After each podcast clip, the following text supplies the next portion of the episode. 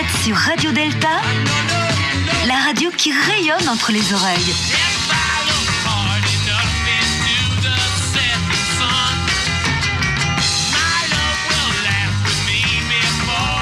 Radio Delta.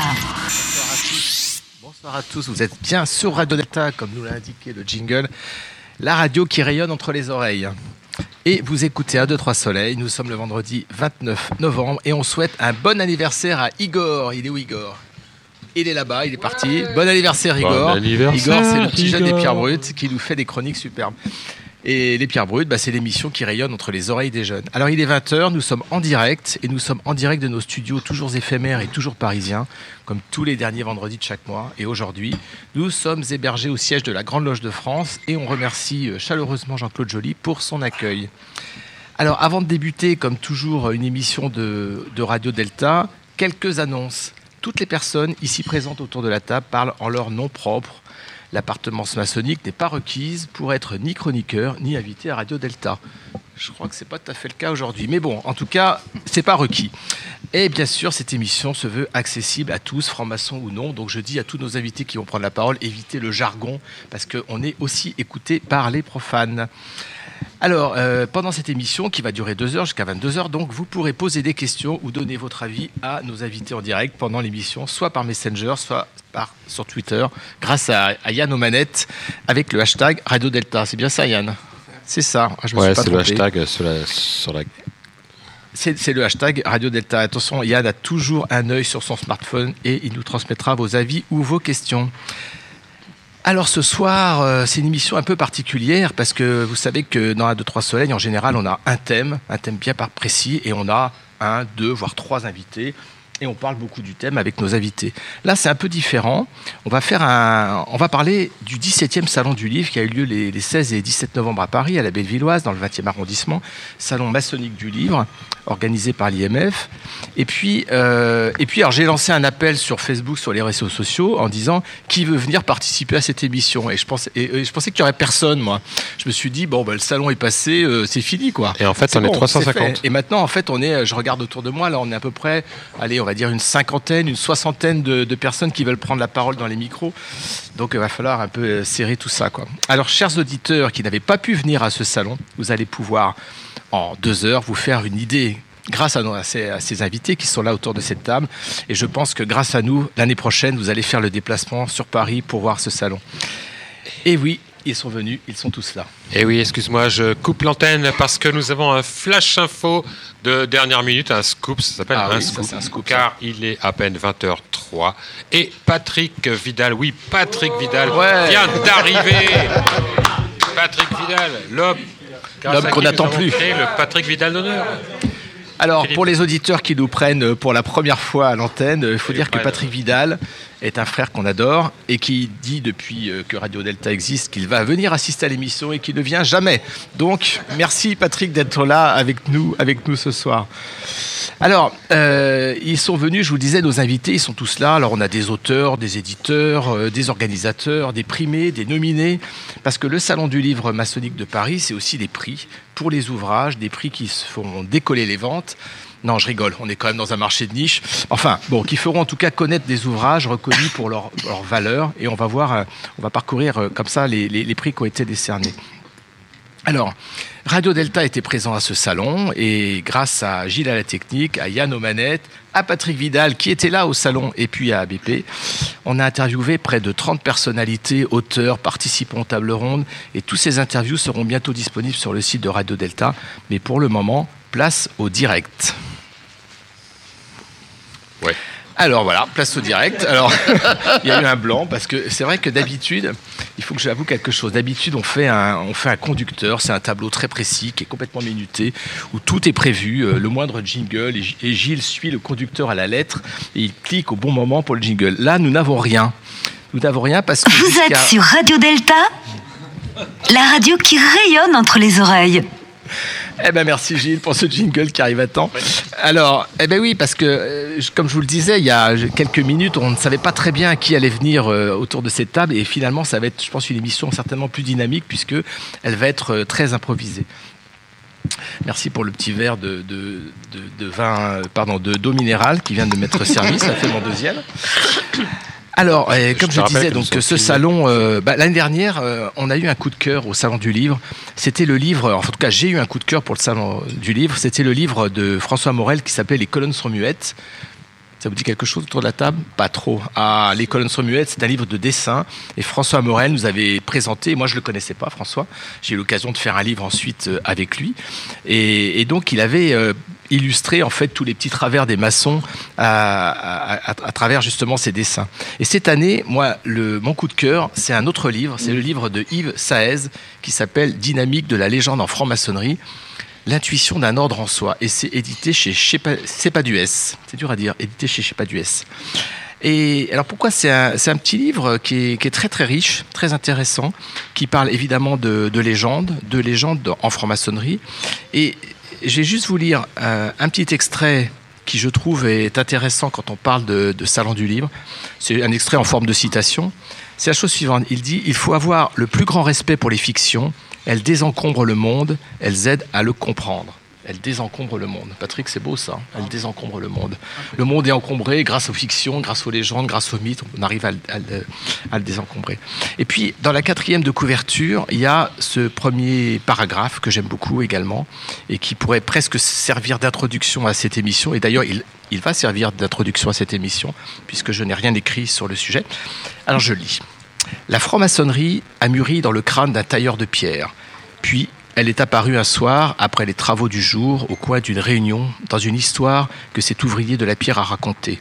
Elle s'est transmise ensuite et se transmet encore. Elle repose sur des légendes, sur des fictions.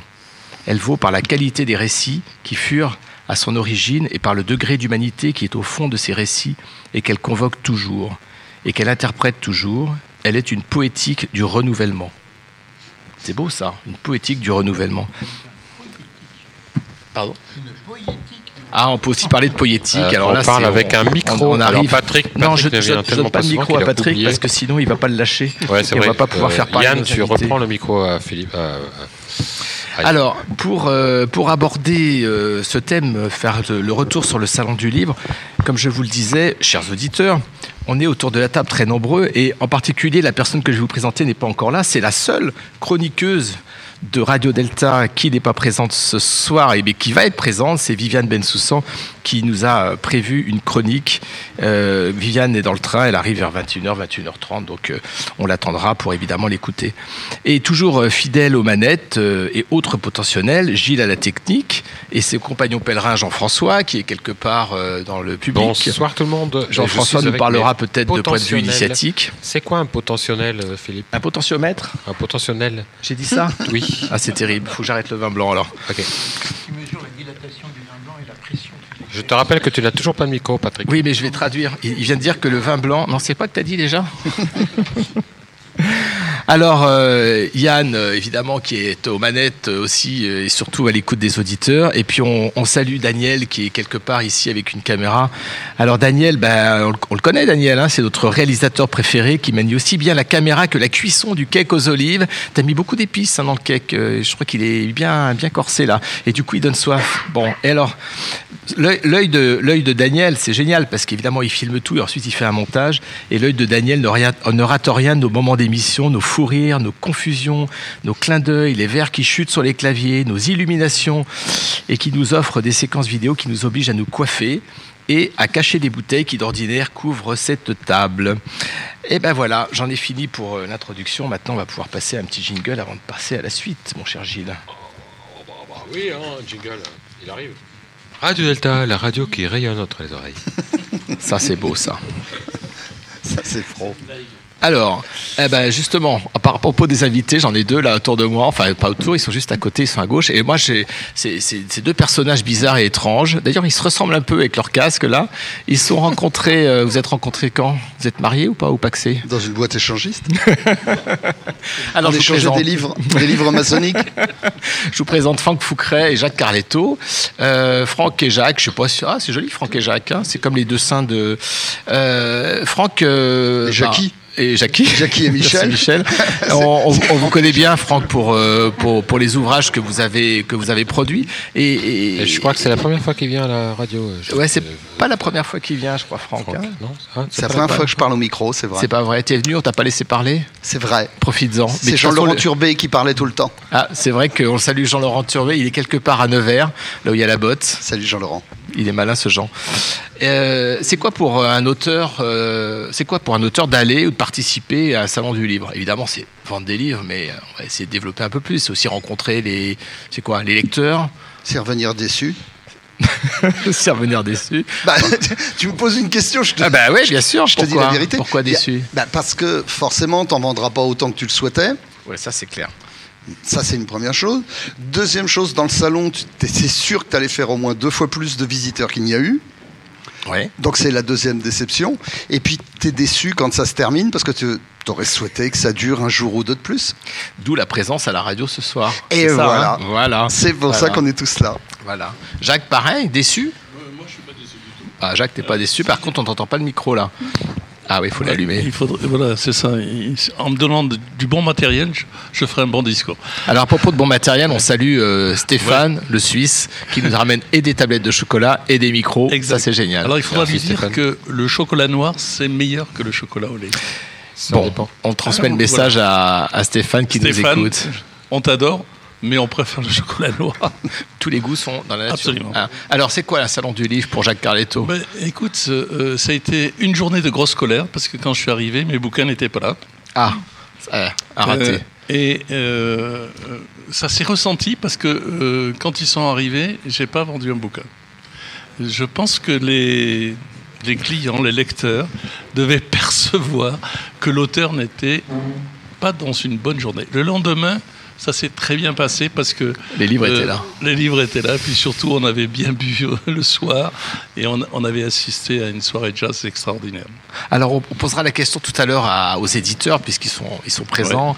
Euh, euh, un des éditeurs qu'on connaît bien euh, m'a dit de toute façon, euh, quand l'auteur est là, on vend des livres. Quand il n'est pas là, on vend pas son livre. Alors, c'est pas que l'éditeur veut pas le vendre, c'est que la présence de l'auteur, c'est un facteur pour vendre des livres. C'est vrai ça? Parfois ça aide un peu. Ouais. Mais, si, si, si l'auteur est assez désagréable visuellement et tout Voilà, ça, c'est c'est ce qui s'est ça, passé ça le marche premier pas, jour. quoi. Ça marche pas du tout. des ouvrages cette année, moi je crois pas avoir vu des, des ouvrages de Franck Foucret, si? Ah, le dernier datait de juin 2017. Manuel de secours pour vénérable maître, très seul en loge. Ça Euh, c'est terrible ça. 2020 va être très prolifique. Alors, pour revenir sur celui de 2017, Mm. qui est-ce qu'il a acheté? C'est vraiment les, les vénérables maîtres qui sont. Trois, ma tante, j'ai une cousine Ouais. et un, bah moi. D'accord, ok. On va peut-être euh, faire un. acheter au nom de Radio Delta pour passer à 4. Ça fera quatre. Voilà. Non, non, il y a Euh, eu une, une deuxième réimpression. Il s'est vendu pendant tout l'été Ah de bah voilà. 2017. Il a été très bien, D'accord. très, ouais, très bien Alors, accueilli. je l'ai pas lu, donc je vais en parler comme si je l'avais lu. Oui. C'est un bouquin Oui, vraiment très intéressant parce qu'on on sent vraiment la détresse du vénérable maître qui prend son plateau et qui se demande finalement qu'est-ce qu'il fout là, quoi? D'abord, mais il n'est pas le seul, c'est la détresse de tous les pouvoirs. La détresse du vénérable, la détresse du grand maître, la détresse du président de la République, la détresse du pape. Tout pouvoir aujourd'hui. Ah, ça, est détresse du pape, c'est une contrepétrice, ça, non Pas loin, on n'est pas loin, on n'est pas loin. Non, alors, compte tenu de l'actualité, on va éviter de parler de l'Église catholique si ça ne te dérange pas. On va rester juste au président de la République. Non, même Non, le même président, on évite. On laisse tomber. Alors, revenons Peut-être le président de l'IMF. Non plus. Non. On sent que Franck a envie d'être invité l'année prochaine au Salon du Livre. J'en pro- j'en profite pour annoncer officiellement ma candidature à la mairie de. Non, mais Merci Gilles. Coupe le micro. Coupe. Merci d'avoir coupé. Non, non, c'est la c'est la mairie de détresse du pouvoir. Tout- Aujourd'hui, tout- toute autorité est contestée. Même dans les loges. c'est l'ère du temps. Pourtant, en principe, quand on installe un vénérable, en tout cas la Grande Loge de France, avec le rituel d'installation qu'on connaît, on est quand même censé euh, obéir euh, à ce qu'il va nous demander de faire, euh, si tant est que c'est pas contraire aux lois de la République et aux règlements, etc., etc. Et malgré tout, dans les Je peux tout dire. c'est le Alors, bordel. c'est- Je peux tout dire, vraiment? Ah oui Alors, si tout le monde était Tu content. peux y aller parce que t'es pas la Grande Loge de France. Non, je, je- si je peux tout dire, je veux dire que dans toutes les obédiences aujourd'hui, il y a tellement de démissions. C'était mon premier livre. Ce qui est vrai, ouais, ouais, je me souviens. Très bien. que que s'il y a des démissions, c'est qu'il y a de la déception, il y a du mécontentement. Alors, c'est pas facile d'être un vénérable quand il faut euh, animer, parce que le mot c'est ça, c'est animer, un véné c'est ce que ça fait. Animer quand le, le peuple est mécontent ou quand la loge est bouillonnante. Mais en fait, ce, que je dis souvent, c'est qu'un vénérable maître, quand il arrive euh, au, au plateau de Vénérala, euh, même s'il est jeune et plein de, plein de courage et plein de bonne volonté, il hérite quand même d'un passé. La loge a une histoire. Il y a des vieux frères, il y a des jeunes frères, et ça, il hérite de ça, qu'il le veuille ou non. Avec toutes les bonnes volontés du monde, bah, il faut qu'il fasse avec. Donc c'est aussi. euh, Moi, j'avais bien aimé le premier bouquin, puisque j'ai pas lu les autres, donc je peux en parler. Le premier bouquin, je l'avais trouvé tellement bien que je m'étais dit, putain, j'aurais dû l'écrire celui-là. Il y avait beaucoup d'anecdotes. Il y avait beaucoup d'anecdotes qui étaient, qui étaient très sympas et qui, qui je trouve, euh, avaient un, ton à la fois euh, drôle. On connaît Franck, drôle, grinçant, et en même temps avec quand même un grand degré de vérité derrière cet humour. Ben, J'évite d'écrire des choses que je ne connais pas, que j'ai pas vécues, que j'ai pas vues. Et là, j'ai fait la même chose pour le Vénérable. J'avais été deux fois véné, enfin de deux ateliers différents quand je l'ai écrit. Euh, Tout ce qui est dedans, c'est du vécu ou de l'observé. Et il y a beaucoup, il y a 4500 vénés en France. Alors, il n'y a pas que les vénés qui sont mécontents, il y a le collège. Ça veut dire que quand tu as 4500 loges avec 10 personnes dans le collège, fais le calcul, ça fait 45 000 personnes qui sont pas forcément toutes très heureuses dans ce qu'elles font. Ça se passe pas toujours bien. Alors, dans le- l'à peu près dictionnaire de la franc-maçonnerie que j'ai eu le plaisir d'écrire avec Jean-Laurent Turbet, il y a une définition de collège des officiers, deux points, ensemble de frères ou de sœurs qui ont dit un petit, peut-être un petit peu vite qu'ils étaient au service de la loge. bah oui, c'est ça. C'est exactement ça. C'est très, très compliqué parce que dans la loge, il y a forcément des mécontents. Ça se passe pas comme ils voudraient. Euh, moi, je vais faire forcément mieux. Alors en plus, quand ça se bagarre pour devenir véné, t'imagines Ça, à rentrer non, en loge ça, pour ça faire ça. n'existe pas, ça. Si on m'a parlé d'une loge où c'est arrivé en Bretagne, dans un petit village, mais que là-bas seulement. si, si. C'est le rite romain, c'est ça. Non, non, c'est un rite druidique. Druidique, c'est avec la serpe d'or, etc. C'est ça. Ils attachent le véné dans l'arbre à la- pour Ah les cérémonies pendant la gaffe. Astérix. bon, merci Franck. Alors, euh, Jacques, je vais, je vais reprendre le livre là, parce que là, j'ai le livre sous les mains. Parce que moi, je suis très très jaloux parce que je viens de sortir un livre euh, qui est euh, illustré par François Morel. Je pensais Oui. que c'était unique au monde. Bah non, il y en a un deuxième. Non, mais c'est c'est son succès. C'est Bah un oui. garçon à talent. Bah, bien Donc, sûr. euh, tout, le monde, tout le monde lui demande de, On est d'accord. Alors, je, chose. je précise que c'est pas le François Morel de France Inter. hein. Oui.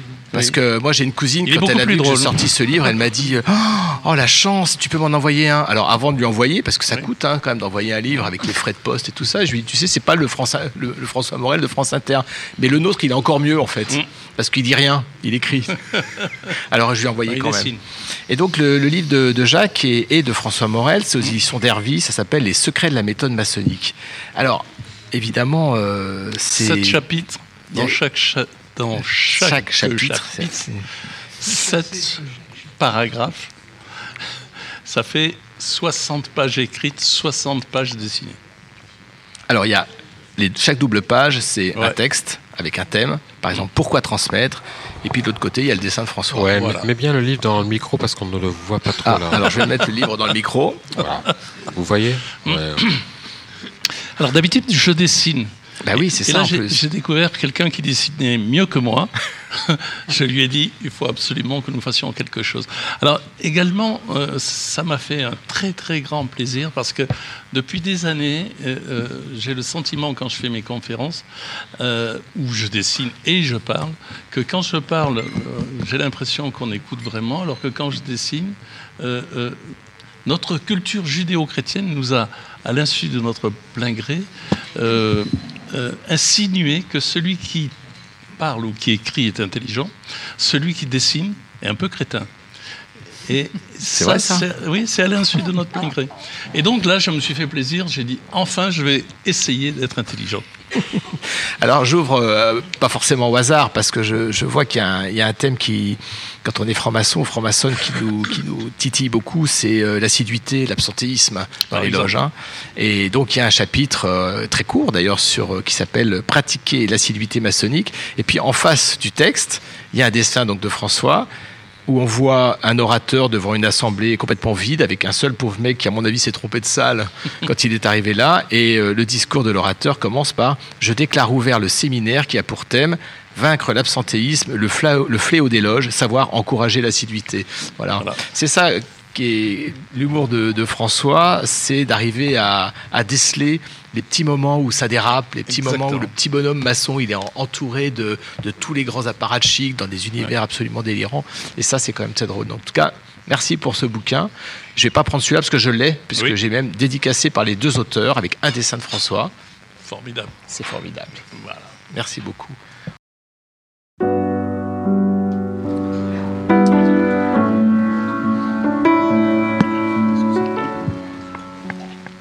Alors vous êtes toujours sur Radio Delta et on est toujours euh, le 29 novembre euh, au siège de la Grande Loge de France. 2019.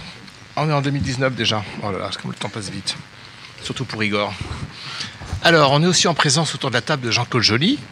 Bonsoir Jean-Claude. Alors, Le vous êtes Jean-Claude, attention, le président du ah ça y est, du congrès des loges d'Île-de-France et il y a une suite. Hein. Et des Outre-mer et des Orients éloignés. Ah, je crois que le micro est pas ouvert. Non, non, il il est est- ouvert, le micro. Ah. Il est ouvert Oui, voilà. Il est ouvert. Donc, C'est Ah tout. bon, c'est pas quand mal alors.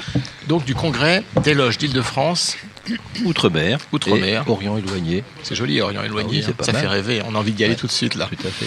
Alors, donc, euh, même si vous ne parlez peut-être pas au nom de la Grande Loge de France, je pense que vous connaissez bien euh, la maison, comme on dit, vous connaissez bien l'esprit de la Grande Loge de France. Euh, on sait qu'à la Grande Loge de France, il y a des actions de communication depuis quand même pas mal d'années. Moi, ça fait pas mal d'années que je suis à la Grande Loge et euh, on voit comment, ça, comment ça se développe, comment ça évolue, comment ça grandit. Euh, Qu'est-ce que ça représente pour une, pour une obédience en, général et pour la Grande Loge de France en particulier de, la participation à, à des salons du livre et en particulier celui-là? Parce que c'est quand même le salon de maçonnique de Paris.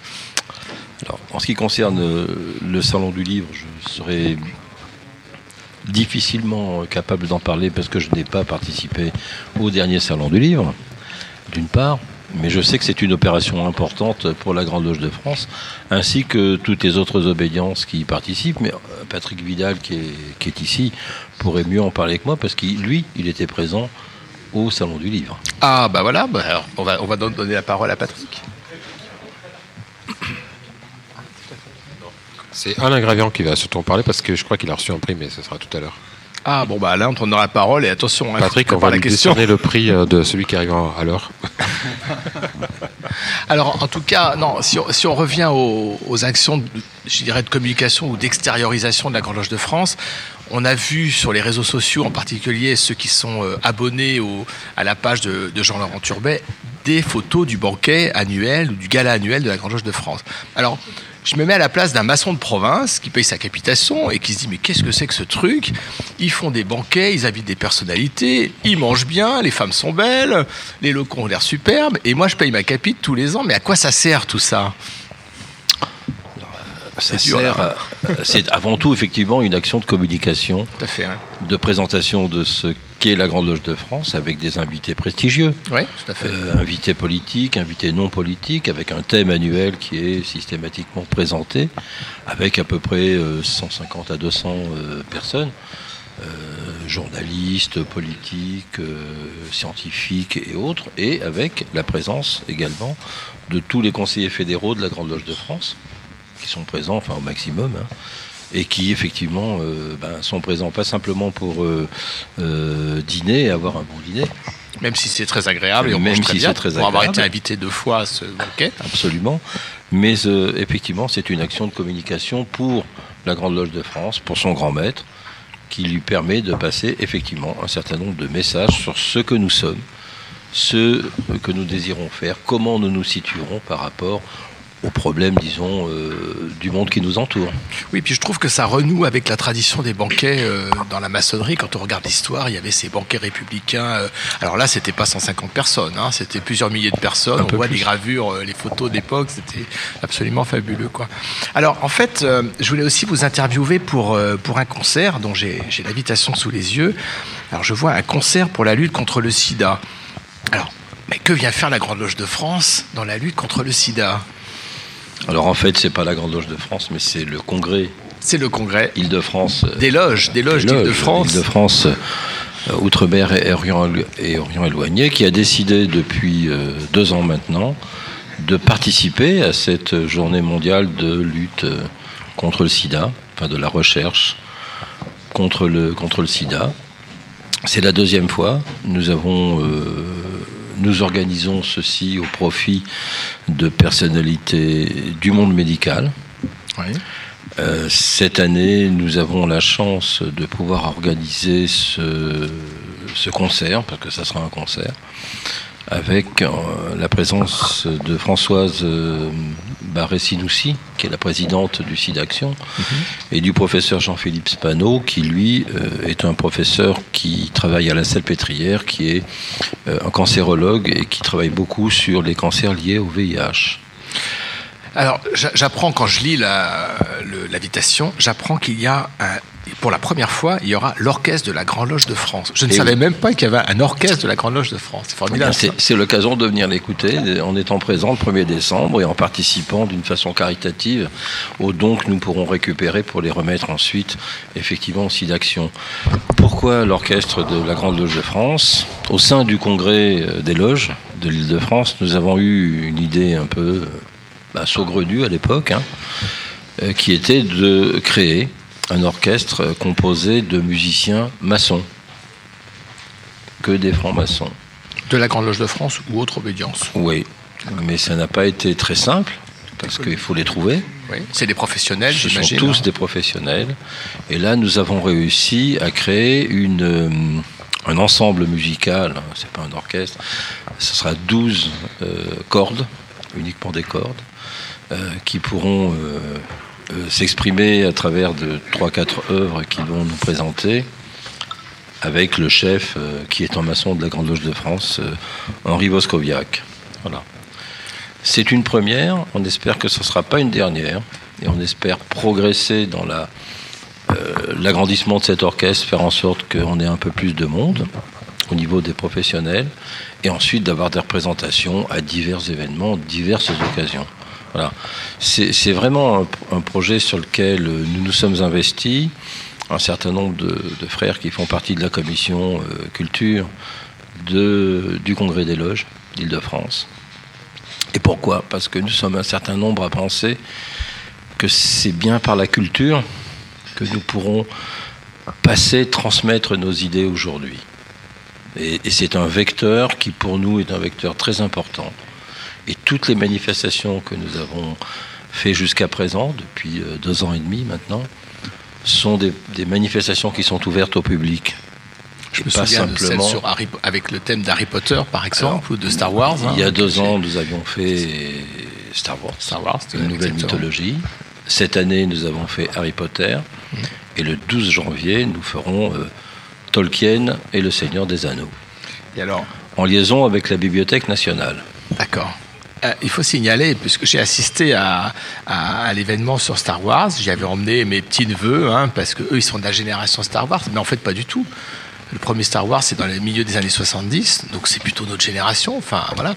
Euh, à l'Escurial, dans le 13e arrondissement, on avait les soirées, euh, les nuits, euh, les nuits Star Wars. Je vois qu'il y a des autour de la table, les gens hochent la tête. Ouais, ils ont fait les nuits Star Wars à l'Escurial. Et ce qui était génial, c'est qu'il y avait trois générations de personnes et, on était tous soudés autour de ce thème Star Wars. Et j'imagine, je ne suis pas allé, mais j'imagine que pour Harry Potter, c'était à peu près la même chose, même si Harry Potter est venu bien après Star Wars. Et, le format que nous avons mis en place, c'est le fait d'avoir trois intervenants. Un intervenant maçon, un intervenant, je dirais, de la dernière génération, des jeunes, des moins de 20 ans, entre 20 et 30 maximum, qui sont plutôt des geeks, qui sont plutôt des, des, aficionados sur Internet, sur euh, Facebook, etc., sur ces sujets-là. Et un troisième intervenant qui est un non-maçon. Pour Star Wars, on avait quand même un ingénieur du CNRS qui nous a parlé du sabre laser, de la façon dont fait. ça fonctionnait, etc., etc. Pour Harry Potter, nous avions quand même une professeure de philosophie de l'université d'Aix-en-Provence qui avait écrit un petit bouquin sur Harry Potter à l'école de la philosophie. Et nous avions un vieux monsieur qui avait plus de 75 ans quand même et qui lui a écrit euh, un, un- un bouquin sur Harry Potter et euh, à l'école de- et les sciences politiques, à et les sciences Ouais. politiques. Eh bien, à la fin de l'intervention, à la fin de cette euh, soirée, eh bien, tout le monde nous a dit, mais on ne lira plus jamais Harry Potter ou voir les films d'Harry Potter comme on les a vus euh, dans un premier temps, parce qu'il y a eu une ouverture d'esprit qui a été sensationnelle. Alors, si je reviens à Star Wars, puis après on va passer sur le sujet vraiment du, concert et des événements. euh, J'avais donc amené mon, petit neveu et ma petite nièce qui étaient là et qui étaient très intéressés par ce qui était. Et il y avait Frédéric Pierrizos qui, qui, avait parlé. Et puis à un moment, ma petite nièce me, me, heurte avec le, le, coude comme ça. Elle me dit mais c'est qui lui? C'est un curé? Voilà. Et en tout cas, ce qui est intéressant, c'est de voir que des discours qui pourraient paraître de l'extérieur comme des discours un peu, un peu traditionnels, un peu, on va dire, un peu poussiéreux et tout, finalement, ça résonne dans l'esprit de certains jeunes qui sont aussi intéressés par les mythes, par les légendes. Et je repense au bouquin que j'ai cité tout à l'heure sur la dynamique de la légende en franc-maçonnerie, parce que les mythes, ils sont universels et ils transcendent complètement les générations. Et ça leur parle, à condition évidemment qu'on leur parle un peu avec leur langage, d'où l'intérêt aussi d'avoir des conférenciers qui savent évidemment s'adapter à leur, euh, à leur public. Quoi. Et, et sur le, ce que nous préparons pour Tolkien, ça sera exactement dans le même schéma.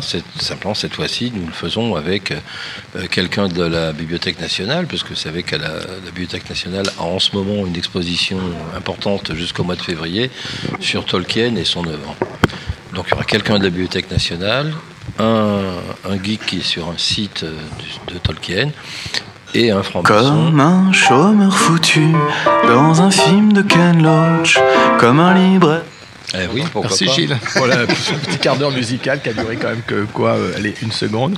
Non, j'ai cliqué à côté de, du bouton. Gilles était en train de préparer le, le prochain morceau de musique de, de. Absolument, et pour ne pas vous déflorer le sujet, il s'agira de Vincent Delerme. Sa baguette magique a ripé. Voilà, c'est ça Et, en fait. et le dernier, euh, l'intervenant maçon, l'intervenant maçon sera quelqu'un qui est connu à la Grande Loge de France et en dehors de la Grande Loge de France, ça sera euh, Alain Noël Dubar. C'est qui? C'est quelqu'un qui, qui nous dans le sert Nord. à boire, Ouais, il est euh, très qui est loin, dans le Nord, là-haut, oui, Nord, d'accord. tout à fait. Alain. Alors je crois que Franck, tu as une question à poser à, à Jean-Claude, c'est ça? Oui, j'ai une question à Jean-Claude. En fait, je vais la poser euh, au nom de Raphaël, notre euh, le patron de Numéri Livre. Ah, qu'on écoutera tout à l'heure, hein, dans la deuxième partie de l'émission. Mais pour lui éviter de prendre le casque et le micro, je vais poser la question. Un auteur récemment a écrit un ouvrage sur Harry Potter et tout le symbolisme d'Harry Potter. Il s'est retrouvé avec une interdiction de la maison de production américaine, Ah in- interdiction d'éditer le livre. Il semblerait même qu'en Angleterre, il y avait un festival Harry Potter, il a été interdit. Et là, comment on a, comment t'as fait toi pour pouvoir euh, organiser une conférence Harry Potter sans être, euh, sans être censuré? On est à Paris, on n'est ni à Londres ni à New York, tout simplement. puis effectivement, j'ai lu, j'ai lu l'information. Effectivement, euh, c'est- avec euh, l'interdiction des livres dans certaines écoles américaines, certaines écoles euh, anglaises aussi, parce que il y aurait dans ces livres beaucoup de magie qui pourrait perturber l'esprit des, des jeunes. Oui, puis je crois qu'il y a- il y, a deux choses, il y a des choses nous, différentes. euh, Là, là, ce dont parle Franck, c'est un livre, donc c'est du business, donc c'est de l'argent, alors qu'à la Grande Loge de France, euh, il n'est pas question de, de faire du business avec une conférence. C'est peut-être ça la différence. Euh, Est-ce que ce serait pas plutôt Ils ont su que c'était des maçons? ah, Ils se sont dit on a peur, ils ont des pouvoirs magiques. ça doit être ça, je pense. Attention, Ah ça. Ça, on- ça, on le dit pas en général, Franck. On voit que tu viens pas souvent aux Ça émissions. fait partie du secret maçonnique. Ouais. Merci Patrick pour parler très très loin du micro. Ça reste secret. Jean-Claude Voilà, donc euh, bah, nous, euh, on vous attend dimanche après-midi à 17h. Donc, pour écouter le- cet orchestre euh, qui est nommé le Trazom Collegium. Alors pourquoi le Trasium Ah ben, c'est un, petit truc, mais qui est connu maintenant. il, Trazom il me étant, semble que Trasum, quand on lit à l'envers, ça Voilà. fait Ça fait Mozart. Ah bah, ça fait Mozart. Voilà. Et fait- c'était à l'époque une signature que Mozart utilisait dans certaines de ses correspondances. Donc on l'a repris. Donc si vous voulez écouter du Mozart, et ça tombe bien, il y a du Mozart, il y a, le divertissement en ré, il faut venir dimanche 1er décembre Absolument. au siège de la Grande Loge de France, ça, ça se passe ici, rue Trupito. Au temple Brossolette. Et il faut savoir que donc les- le droit d'entrée est Alors. à une somme minimum, et puis après évidemment on peut verser en... Tous les dons seront versés effectivement euh, aussi d'action. euh, avec le, le professeur Françoise Barré-Sinoussi, qui est une personnalité que j'ai eu l'occasion de rentrer- rencontrer il n'y a pas longtemps, mais vraiment une personnalité euh, très intéressante et qui, je pense, viendra peut-être pour une conférence. Ah, ça c'est une annonce euh, en filigrane. Alors, je pense qu'évidemment, comme toutes les, les manifestations à la Grange de France, il faut une inscription préalable pour des raisons à la fois de sécurité puis de logistique, parce qu'il faut savoir un peu si par exemple il y a 4000 personnes, voire plus, parce que je me souviens de Woodstock où quand même ils attendaient pas autant de monde, hein, et voilà, et ça s'est mal passé, ou plutôt très bien passé, puisqu'on en parle encore. Donc euh, il faut s'inscrire au préalable sur le site de la Grande Il- Loge. Oui, il faut s'inscrire, mais euh, bon, s'il y a des gens qui viennent, la porte est ouverte, il n'y a pas de Voilà, problème. surtout Voilà. s'ils payent. Moyennant quelques euros. Pour, un- pour une Ah, bonne action. Absolument. Et puis, et puis je crois que si, pour ceux qui habitent à plus de 250 km de Paris, Ça va être euh, dur. ce sera re- rediffusé en direct sur Radio Delta. Ce sera en direct sur mais seulement pour, euh, pour ceux qui habitent à plus de 250 km de Paris. Et, et bien entendu, le film sera fait par Daniel Lebras, Ah bah voilà, merci. L'excellent Daniel. et ça sera sur, euh, sur le site internet de la Grande Loge. Alors, c'est vrai que c'est quelque chose qui, qui marche euh, assez bien depuis quelques temps, c'est-à-dire il y a un certain nombre de manifestations. Alors, on parle de ceux de la Grande Loge parce qu'on est à la Grande Loge. On pourrait parler des autres, mais c'est plus facile puisqu'on a Jean-Claude sous la main. Euh, en même temps, euh, les, les conférences sont filmées par Daniel. Elles sont diffusées en direct? Oui. Elles sont diffusées en direct? Alors, elles peuvent être diffusées en direct parce que nous avons maintenant mis en place depuis cet été un système de visioconférence Oui. qui nous permet de faire du streaming de pouvoir en streaming à ceux qui se connectent sur Facebook avec un lien sur lequel on clique, euh, Voilà. avoir, la- avoir euh, le son et l'image. Le son et l'image, et puis euh, en retransmission aussi par Radio Delta, Qui est avec toujours le podcast qui va bien, et Bien sûr. effectivement. Dès que Gilles aura fini d'avaler sa bouchée de pain fromage, il pourra dire quelques mots sur les problèmes techniques de... Non, non, c'est bon. Aucun problème. Aucun problème, ça marche bien. Bon, en tout cas, merci, euh, merci Claude pour, euh, pour ces précisions et cette invitation. Pour ma part, je ne serai pas là puisque je serai au Salon du Livre de Périgueux. Et oui, parce qu'en ce moment, en tout cas demain et dimanche, il y a deux salons du livre. Il y a celui de Toulouse et celui de Périgueux qui ont lieu en même temps. On m'a dit qu'on mélangeait mieux à Périgueux qu'à Toulouse, donc je suis allé à Périgueux. En fait, C'est ce que j'irai à j'allais Périgueux dire, demain matin. effectivement.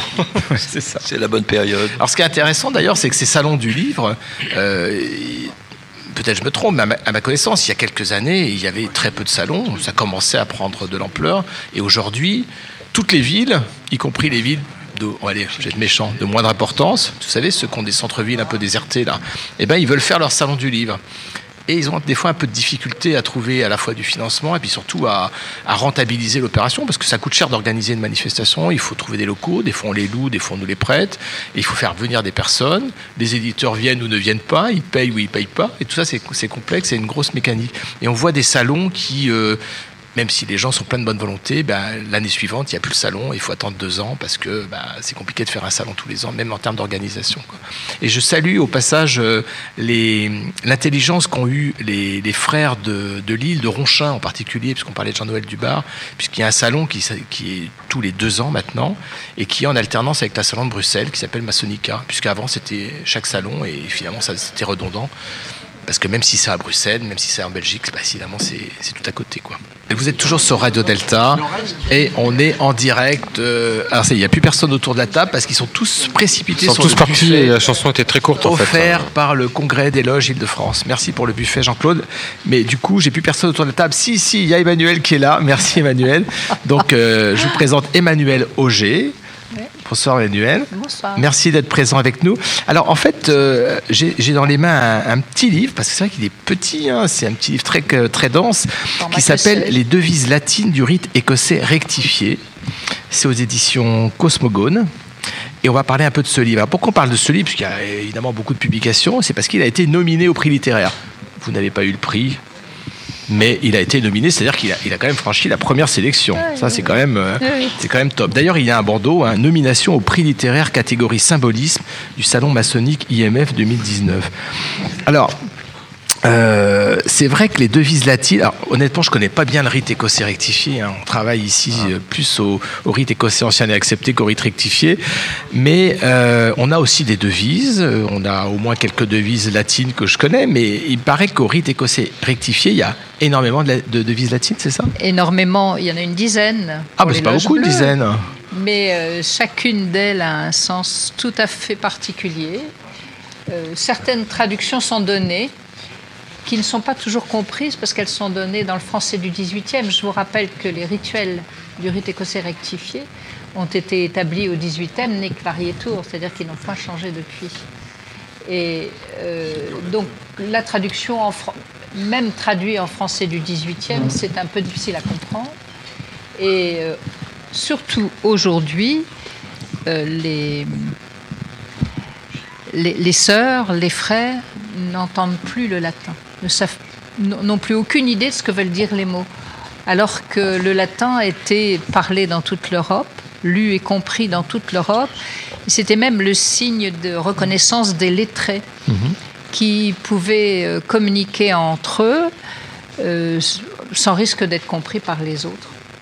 Et ça permettait d'échanger sur des choses très subtiles, ce que les maîtres de la Renaissance et de l'Antiquité appelaient la subtilitas, c'est-à-dire la capacité à transmettre ce qui est beau, très beau, infiniment beau. Et, et alors, euh, je, je- je vais faire le profane basique. Vas-y. J'y vais. Alors, je vois, quand j'ai. euh, par exemple, quand je fais une planche et que j'arrive sur une citation latine, qu'est-ce que je fais? Je la tape dans Google et j'ai une traduction. Aïe. Ah ben voilà, je savais que j'allais avoir la réponse. Aïe. Et je vois Annick Drogou qu'on va interviewer tout à l'heure qui, qui hoche de la tête en disant Oh là là, le pauvre gars, il est foutu là. Et c'est beaucoup plus compliqué que ça, c'est ça. Hein C'est pas plus compliqué, c'est plus subtil. ah là là, je suis pas quelqu'un de subtil alors. Non, non, non, c'est Google qui est moins subtil. Ah merci.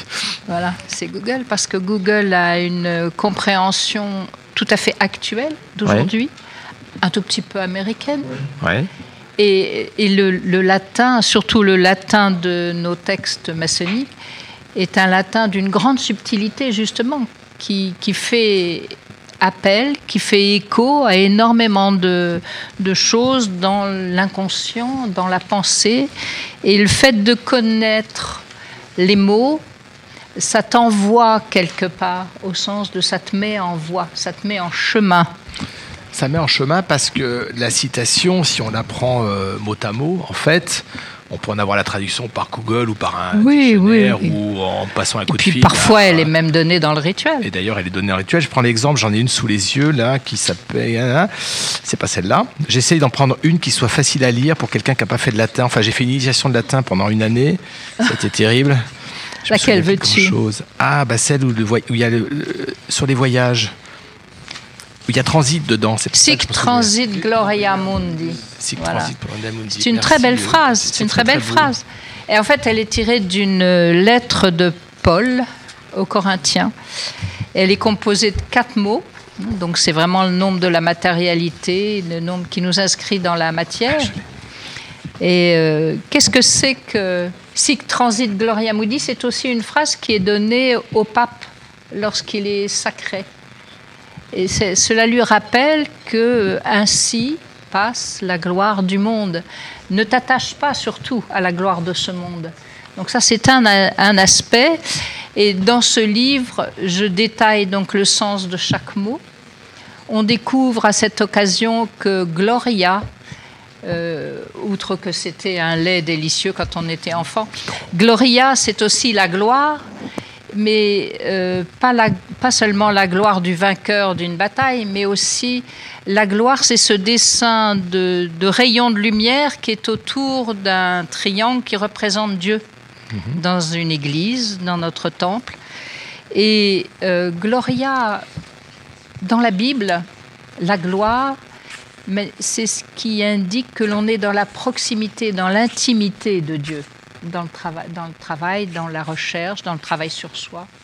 Et c'est quand même très important. Donc, Sic Transit Gloria Mundi, euh, vous, si vous feuilletez ce petit livre, vous verrez qu'il y a euh, d'autres façons de pouvoir traduire ce texte dont nous respectons le texte officiel reconnu, ainsi passe la gloire du monde. Mais il y a d'autres possibilités de comprendre ce, ce texte et de s'interroger à ce moment-là où on en est de sa progression personnelle. Alors, ce que je trouve intéressant, euh, quand on, évidemment, quand on parcourt le livre, c'est qu'effectivement, il y a la traduction latine, Les mots, mais oui. il y a énormément d'ouverture. C'est-à-dire Oui. que c'est un, euh, je dirais, c'est une, une incitation au travail à partir d'une citation latine qui peut nous paraître complètement étrangère. Je, je pense aux jeunes générations qui n'ont pas fait Oui, même oui. pas l'initiation au latin en quatrième comme j'ai pu faire, moi qui ne suis pas une jeune génération.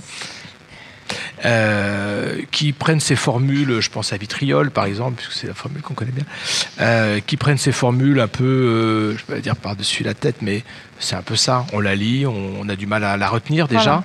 et puis euh, on nous dit tout de suite la traduction française. Mm. Et puis on s'attache à la traduction française puis on passe à autre chose. finalement, et on passe à autre chose. Et donc dans ce livre, ce qui est intéressant, c'est à la fois bien sûr la, la traduction et, et la, le, le focus sur chacun des mots, et puis ensuite c'est une incitation au travail Au justement voyage, et au voyage. ouais, Voilà, dans les- l'esprit. Dans l'esprit. pour essayer de comprendre ce qu'il y a derrière ces mots un peu magiques. Et aujourd'hui, le latin, la langue latine n'est plus comprise, et donc le latin est vraiment devenu un symbole lui aussi. Et si on ne l'entend pas, c'est qu'on est sourd. Comme si on ne regarde pas les décors qui sont dans une église, dans une loge, c'est qu'on est aveugle. Et je voudrais vous raconter une anecdote Allez. vraie. Un jour, j'allais. C'est comme Franck Foucret, il a toujours plein d'anecdotes anecdote vraies. vraie.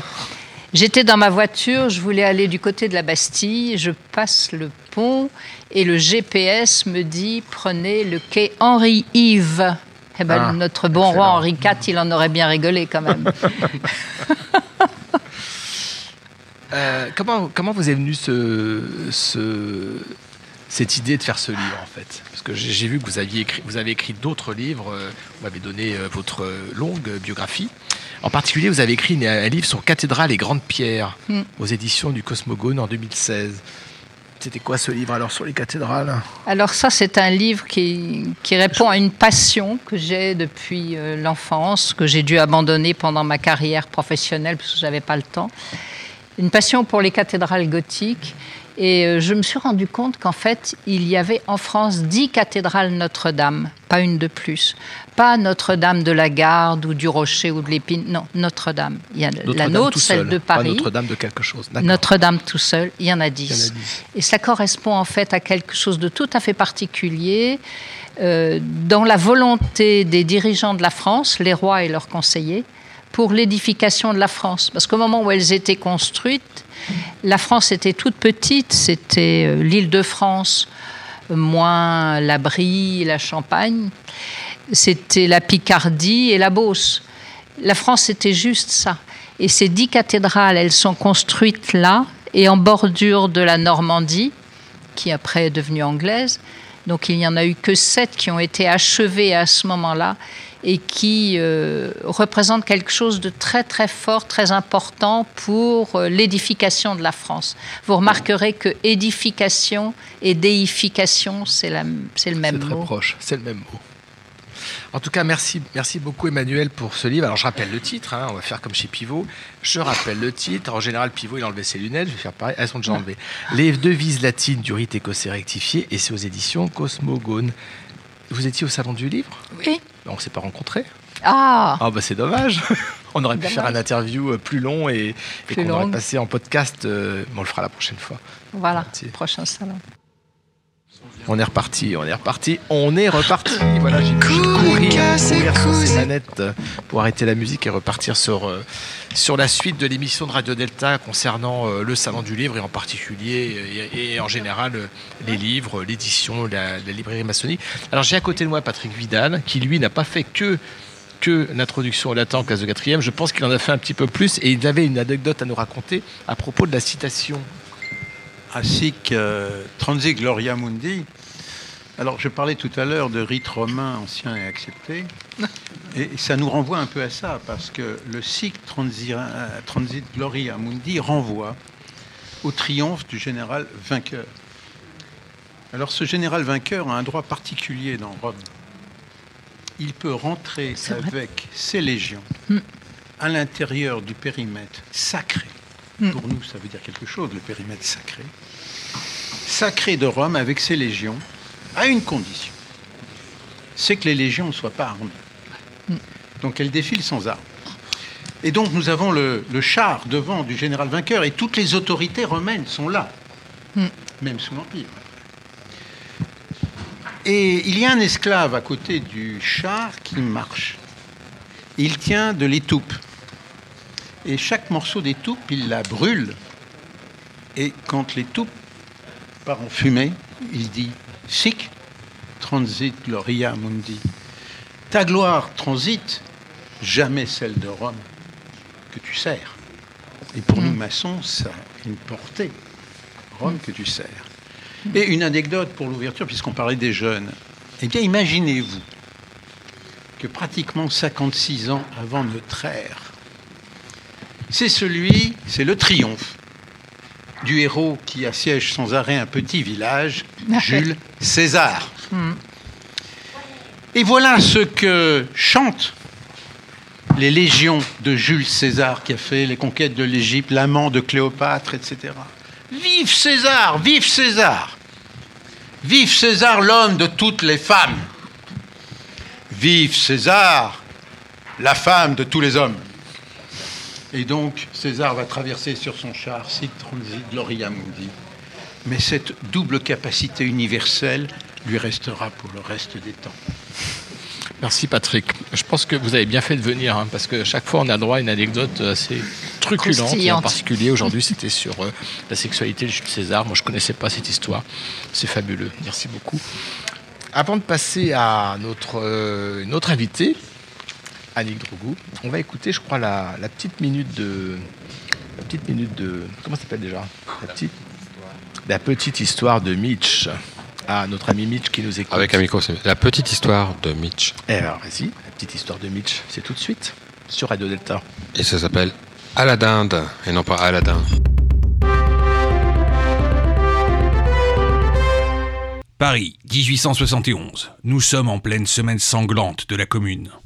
Les troupes gouvernementales tirent à boulet rouges sur les manifestants. Les communeux, quant à eux, allument des incendies un peu partout dans la capitale. Il est 2 heures du matin quand Nance, le chef de la police de Paris, va réveiller le préfet Adrien. Monsieur le préfet, monsieur le préfet. Vite, vite, réveillez-vous. Quoi, qu'y a-t-il, Nance? Monsieur le préfet, vite. La préfecture, rue de Jérusalem, elle a brûlé. Mais c'est affreux. Euh, déplore-t-on des morts? Non, fort heureusement, il n'y a eu aucun mort. Néanmoins, nos hommes seront à la rue, monsieur le préfet. Et, et une police sans préfecture, euh, ça fait mauvais genre. C'est effectivement du plus mauvais effet, mon cher Nance. Hmm, que faire, que faire, que faire? Eh bien, mon cher Nance, la caserne de la cité, elle vient d'être construite il y a peu de temps. Mettons nos hommes là-bas, ça ira très très bien. Monsieur le préfet, euh, la caserne de la cité, vous dites? Ouais, Disons que c'est. C'est un ancien marché aux volailles. euh, vous êtes sûr que ça ne va pas jaser? Euh, non, mon cher Nance, qu'allez-vous chercher? Bon, C'est peut-être un ancien marché aux volailles, je vous l'accorde, mais enfin, qu'est-ce que les gens pourraient dire? Et c'est depuis ce jour que vous vous faites contrôler régulièrement sur la route par des poulets.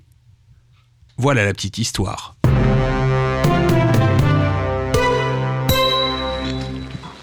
Vous êtes sur Radio Delta, la radio qui rayonne entre les oreilles. Eh oui, vous êtes toujours sur Radio Delta, je crois qu'elle l'a dit, elle l'a répété. On est sur Radio Delta, on est toujours le vendredi 29 novembre et on parle de livres puisqu'on fait un retour sur euh, le 17e salon maçonnique du livre de Paris. Et nous avons le plaisir d'avoir à notre table Annick Drougou qui signe un livre chez Numéri Livre qui s'appelle Dictionnaire buissonnier de la franc-maçonnerie et qui le signe avec pas n'importe qui quand même. Jean-Marc Pétillot. Et qui n'a pas fait les croquis, là, qui n'a pas fait les dessins, hein. il a signé le bouquin. Alors, euh, dictionnaire buissonnier de la franc-maçonnerie. Moi, je me dis, quand je vois ça, je me dis, oh là là, encore un dictionnaire de la franc-maçonnerie. Il y en a tellement, j'en ai plein ma bibliothèque, j'ai même pas le temps de les ouvrir. Alors, pourquoi j'irais faire l'école buissonnière? D'abord parce qu'il faut peut-être euh, connaître la définition du, caractère buissonnier. Il faut savoir que ça commence en 1554, au moment des premières persécutions vraiment réelles contre les protestants. On va euh, bien évidemment empêcher les protestants d'aller euh, dans des écoles, ou en tout cas les protestants ne veulent pas y aller, puisque ce sont des écoles confessionnelles d'une confession qu'ils ne reconnaissent pas. Et à ce moment-là, ils vont prendre le- le parti d'aller dans la campagne, c'est-à-dire d'avoir une sorte d'école complètement volatile, si on peut dire, et baladeuse, et qui leur permet chaque fois que les persécutionnaires, c'est un, néologisme intéressant, euh, vont se saisir d'eux, ils vont euh, pouvoir bien évidemment plier bagages et partir dans la nature. Et de cette idée de buisson va naître l'idée d'une culture qui est non seulement livresque est hautement euh, documentée sur la lecture, l'écriture et autres, mais aussi qui est constamment ouverte et ouverte sur la nature et ouverte sur le monde. donc, l'école buissonnière, c'est l'école que l'on fait dans la nature. Oui, c'est pas juste se sauver parce que le prof est pas sympa Ah, et que c'est beaucoup plus tout. drôle d'aller Ça a faire été euh, la fête avec les copains. Une hein. fois de plus, ça a été détourné. Ça a été détourné. Alors, comment, comment vous est venue l'idée d'abord de faire ce, ce dictionnaire et ensuite de le faire avec Jean-Marc Pétillot? Alors pourquoi un Ou c'est dictionnaire peut-être une idée de Jean-Marc Pétillot d'ailleurs qui non C'est peut-être une idée de Jean-Marc. euh, Euh, non, Non. en l'occurrence. C'est l'idée d'Yannick. plutôt une idée. Bah, C'est-à-dire que depuis plusieurs années, je suis, je suis atteinte d'une très légère exaspération en loge. Chaque fois qu'une planche commence et où l'orateur du jour va dire Peuple, ça vient de populus. Et liberté, ça vient de libertas. les travails de Tripalium. Et oui, mais une fois qu'on a dit ça, une fois qu'on a dit que liberté venait de libertas, on en fait quoi? Et, et si je me trouve dans la tenue, on dit ah et notre sœur Annick ne contredira pas ce que je viens de dire. Bah non, bien évidemment, je ne vais pas contredire. Alors, euh, Emmanuel tout à l'heure parlait, bien, parlait de bah, l'esprit Google, ce que j'appellerais l'esprit Wikipédia. L'étymologie est dans l'air du temps. C'est-à-dire qu'on a l'impression que tous les propos qu'on va tenir vont être cautionnés par le fait qu'on aura employé un mot de latin auquel on ne comprend rien, sic transit gloria mundi, euh, ou un Vidal, mot de hein. grec encore Sauf mieux. Emmanuel et Patrick Vidal, Oui, et Annick aussi. hein, bien parce sûr. que sinon- Et, sauf un, ou un mot de grec qu'on prononcera évidemment mal, et on aura une sorte de caution. Et à chaque fois, j'ai envie de dire, mais qu'est-ce qu'on en a à faire que peuple vienne de populus? Si on n'en fait rien, si on ne tire pas un fil, une sorte de pelote étymologique qui va lui donner un sens, et souvent des sens déconcertants, ou en tout cas des chocs, des, coll- des collisions et des collusions de mots qui, qui sont porteuses de sens. Et, et par exemple, si on veut continuer sur, euh, sur peuple, qu'est-ce qu'on pourrait, si on continue sur ce sujet-là, ou, ou un autre terme euh, utilisé souvent en, en loge Moi, ce qui m'intéresse, c'est par exemple le mot oxymore. Ah oui. Alors, c'est très à la mode. Et ce qui est intéressant, j'ai fait d'ailleurs une rubrique dans ce, dans ce dictionnaire, oxymore, quand on le regarde, ça vient de deux mots grecs, oxy, que vous avez dans oxyde, tout ce qui est toxique, tout ce que vous voulez, enfin qui, qui érode, qui pique exactement, et puis le mot moron, qui est un mot assez peu fréquent en grec, mais qui veut dire le fou. Et donc l'oxymore, c'est ce, le fou qui vous pique, c'est-à-dire qui vous oblige à ré- réagir. Et du coup, euh, c'est un mot qu'on retrouve chez Erasme, mais qui en réalité est inventé par Lucien de Samosate, c'est-à-dire pas mal de siècles auparavant, deuxième siècle de notre ère, un grec qui habitait en Syrie d'ailleurs, qui était natif de Syrie, et qui avait inventé le mot morozov. Le morozov, c'est le fou sage. Et de ce choc des deux mots, on dit toujours que c'est parce que euh, on a choqué deux silex que le feu a jailli.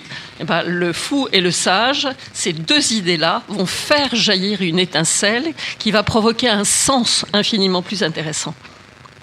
Et donc mon propos, puisque euh, je vais répondre à, votre question, c'est que depuis pas mal d'années, j'ai entrepris une sorte de gigantesque euh, récif de corail, qui est un dictionnaire étymologique où je mets absolument tout ce qui me passe par la tête.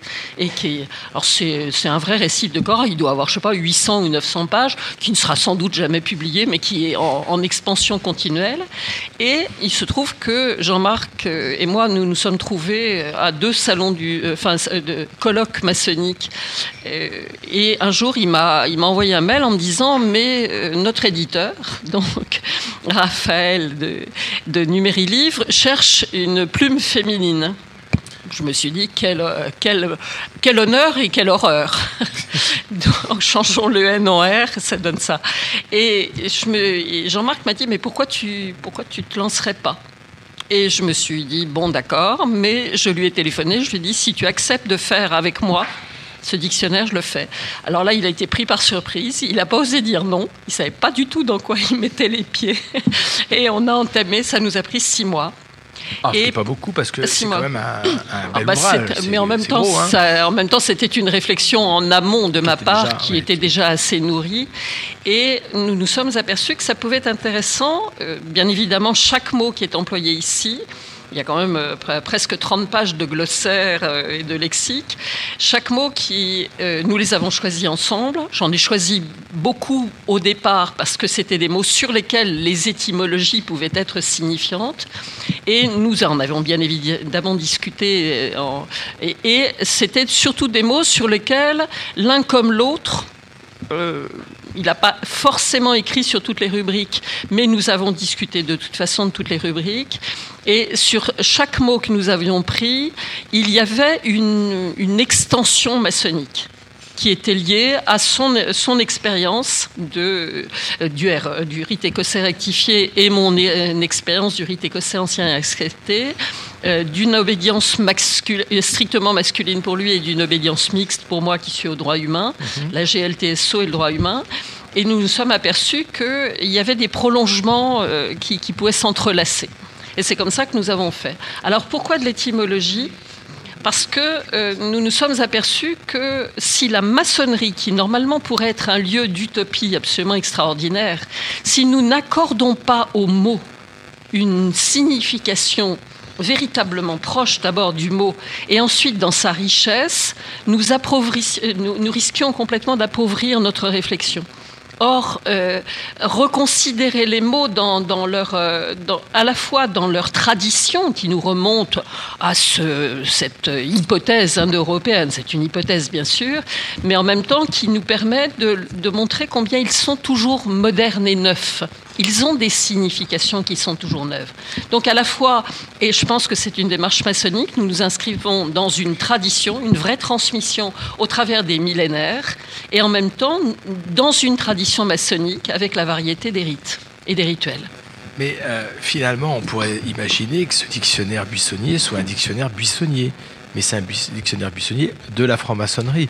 Or, les termes qui sont présents, c'est pas euh, c'est des termes évidemment qu'on va retrouver dans les rituels. Je pense juste, justice, juré, labyrinthe, euh, légende. Euh, donc en fait, vous avez à la fois fait le travail de comment dire de recherche étymologique des termes et en même temps vous avez rattaché euh, cette, pluralité de signification dans des contextes de rituels, c'est ça? Bah, C'est-à-dire que si nous décidons que nous ne prenons que des mots qui appartiennent dans les rituels, nous risquons de nous stériliser nous nous enfermons une fois de plus, je mesure rarement mes mots aussi, je les mesure, mais bon, et nous, nous, nous risquons de nous enfermer dans un ésotérisme euh, presque un occultisme au sens propre, c'est-à-dire quelque chose de caché. Or, nous nous affirmons tous, autant que nous sommes, dans quelque obédience, à quelque obédience que nous appartenons, nous nous affirmons à la fois dans la richesse de ce que nous faisons dans le temple, mais aussi dans ce que nous allons reporter à l'extérieur du temple. Donc le langage que nous employons, il est nécessaire que nous puissions nous y retrouver euh, à l'intérieur et à l'extérieur. Alors j'apprends en ouvrant le, livre au terme que j'aime beaucoup, qui est, le, mot miroir. J'apprends que miroir, il y a aussi Mirabelle. Eh oui. Eh bien ça je ne savais pas. La Mirabelle. Mirabelle, c'est un objet, qui, un petit objet digne d'admiration. Ah bah, parce que c'était des fruits qui n'étaient pas très très courants. Donc, trouver une mirabelle, c'était forcément une merveille. Mirabelle, merveille, c'est le même mot. Et Mira en espagnol, je crois que c'est. Mira, Mira, hein, regarde. c'est ça. et pareil pour le bœuf miroton. Le bœuf miroton, oui. Ah, ça, c'est incroyable. Alors, miroton, comme sa terminaison l'indique, est bien évidemment une un détournement, enfin, on peut dire un détournement populaire. Mais c'était le bœuf, euh, bœuf admirable, d'abord parce qu'on ne mangeait pas très souvent de la viande, et que si là on l'avait fait cuire longtemps, euh, mijoter, mitonner avec, euh, avec des légumes, etc., ça devenait un plat admirable.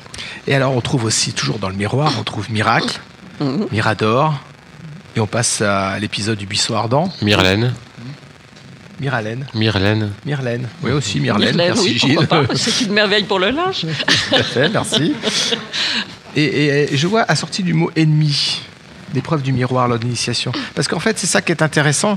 Par, exemple, supposons que j'ai un travail à faire. Je suis apprenti, je suis compagnon, je suis maître, j'ai un travail à faire, j'ai un certain nombre de mots. Comme vous l'avez dit en introduction, je vais faire, je vais prendre le dictionnaire étymologique dans le meilleur des cas, ou Google avec euh, quelques références. et Wiktionnaire. Et puis pour faire les traits, je vais dire, voilà, le mot machin, il hérite du latin truc et du grec truc. Et puis, si je peux aller un petit peu plus loin, je vais dire deux, trois trucs. Euh, en prenant ce dictionnaire, je vais avoir évidemment cette étymologie, cette historique du mot. Je peux aussi aller creuser dans des dictionnaires peut-être encore plus approfondis dans l'histoire des mots. Ça devient un peu compliqué quand même pour le, maçon lambda, mais je vais surtout avoir un, euh, un, peu comme le, travail qu'a fait euh, Emmanuel sur les, devises latines, c'est-à-dire c'est à la fois un enrichissement et une comment dire une incitation à aller euh, voir plus loin parce que vous faites des ponts en fait entre différents euh, champs sémantiques à travers euh, à travers le mot et toutes ces on l'a vu avec Mirabel, Mironton, c'est des choses qui voilà qu'on apprend. Je sais pas si le bœuf Mironton peut faire un exemple dans une loge maçonnique, mais des agapes. En tout cas pour les agapes, oui, c'est rare qu'on mange du bœuf Mironton et des Mirabel. Pourquoi pas? Pourquoi pas? Non, ce que je voulais dire, c'est que et reprenons l'image du buissonnier. Les, qui a inventé l'école buissonnière? Ce sont des hérétiques. Alors les hérétiques, ils sont toujours très très mal vus par l'orthodoxie en place, par le dogme en place, mais airesis en grec, ça veut dire le pouvoir du choix. Pouvoir choisir, ce qui est un, un mot magnifique. Un hérétique, c'est celui qui, à ses risques et périls, prend vraiment l'engagement d'être non pas euh, extraordinaire euh, par, par, principe ou par choix, mais par euh, volonté de ne pas être soumis à un dogme, de ne pas être soumis à une orthodoxie. Donc l'hérétique, souvent associés bien évidemment aux hérétiques religieux comme ceux de la, ceux de la, de la l'hérésie protestante, huguenote et autres, euh, nous avons voulu faire preuve ou faire œuvre entre guillemets d'hérésie, d'insolence au sens propre, ce dont on n'a pas l'habitude. Insolence, insolite. Mais insolence et insolite vont souvent ensemble. Et ce qui est intéressant, c'est de se dire que par rapport à des mots qui ont un sens convenu, banal dans la vie ordinaire, nous avons essayé au travers de, comportements en loge et comportements maçonniques ou d'expériences maçonniques, de montrer en quoi on pouvait réfléchir autrement. C'est notre expérience qui nous amène à être, entre guillemets, insolents. Ce n'est pas du tout par, euh, par goût de provocation parce que ce sont des expériences que nous avons vécues autour de nous dans notre cheminement maçonnique, celui de Jean-Marc, qui est plus ancien bien évidemment que le mien, un plus, long, et d'un rituel différent. Et, ça permet, si vous voulez, d'avoir euh, ce refus du dogmatisme. Et alors, parmi tous les, tous les mots, là, je regarde la table des matières, enfin le sommaire plutôt avec la liste des entrées dans le dictionnaire, c'est assez impressionnant. Est-ce qu'il y a un mot qui vous est cher plus que les autres? Allez. Oxymore, bien sûr, c'est celui que je préfère. on l'a vu. Allez, un autre. hérétique. Qu'est-ce que je pourrais vous donner? Voyage, bien sûr. Tout ce qui peut faire sortir. Euh, vous avez, si vous avez lu complètement le livre, ce que, dont je ne doute absolument, absolument. pas. Absolument, je l'ai fini hier soir à 3 h du matin. pages de pur plaisir. Vous avez dû remarquer qu'il y a une expression qui revient souvent, c'est le pas de côté et le pas du compagnon. Je pense que dans notre parcours maçonnique, nous sommes tous passés par la même expérience. Et cette expérience du second degré, qu'on l'appelle second degré ou pas, mais enfin disons dans les trois premiers degrés, à mon avis, est la plus belle qui soit.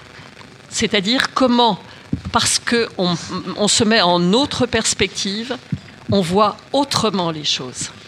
Vous prenez la Joconde, vous la regardez, vous pouvez la décrire dans tous les petits détails, puisque Léonard euh, de Vinci est à la mode. Vous faites l'expérience, par rapport à ce tableau, de faire un pas de côté vers la droite ou vers la gauche, comme vous voulez, et vous découvrez un tableau que vous n'avez pas encore vu. Et c'est ça qui est intéressant. Par rapport au convenu, au, au, conformisme, si vous voulez, ambiant, pouvoir faire ce pas de côté qui permet de réfléchir autrement. Et c'est la raison pour laquelle vous avez dû voir dans l'introduction qu'on a écrite sur notre démarche, qui était enfant, poète, fou, qui est une démarche euh, qui est intéressante parce que on a d'abord la naïveté de l'enfant. L'enfant, il prend tout ce qu'on lui donne. Il n'a pas de présupposés, donc pas de préjugés. En tout cas, plus tard il les acquiert, le mieux ça sera. Donc il, a des mots ouverts, il joue avec les mots, il les savoure en bouche, il les mastique, il les déguste. Et puis ensuite, il, devient poète, au sens propre du grec, poète, poéma, la poétique dont vous parliez tout à l'heure, Patrick, c'est-à-dire la création. Le poète, c'est le créateur. C'est celui, donc c'est celui qui, à partir des mots, va créer un monde un monde de langage, donc un monde de paroles, paraboles, c'est le même mot. Et une fois que enfant, on est devenu, on a accepté d'être poète, il faut surtout accepter d'être fou. Le Morozov toujours, parce que on fait ce pas de côté. On est insolent, on est hérétique, on sort de la norme, on est dans l'autre perspective. Et c'est cette folie-là qui nous ouvre le monde.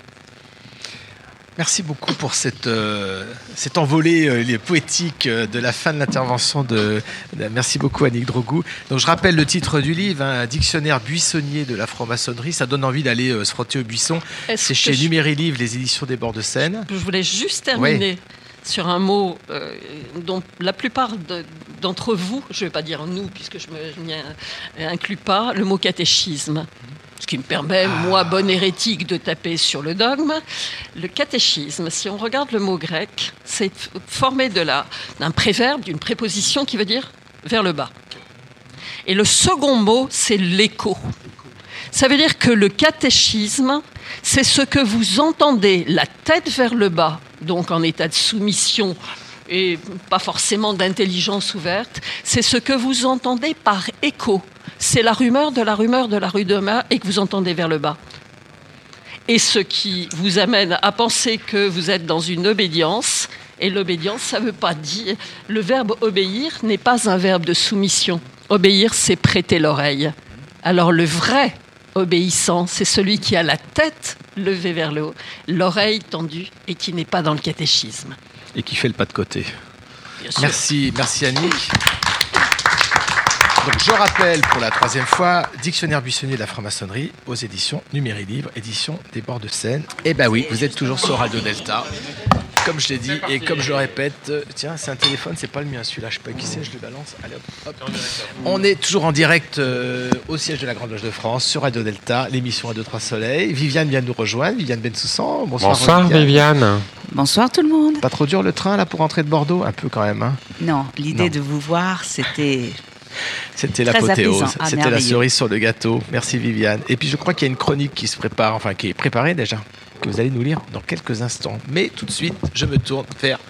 On a un éditeur et une éditrice, enfin deux éditeurs, enfin non, un couple éditeur.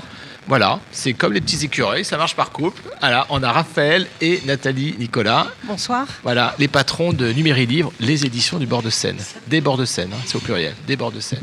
Alors, ça tombe bien, on a un éditeur sous la main, on va pouvoir leur poser plein de questions sur euh, le salon du livre. C'est quoi pour un éditeur maçonnique, parce que vous éditez des livres euh, entre guillemets maçonniques, on peut dire ça comme ça. Je pense que c'est euh, votre corps de métier.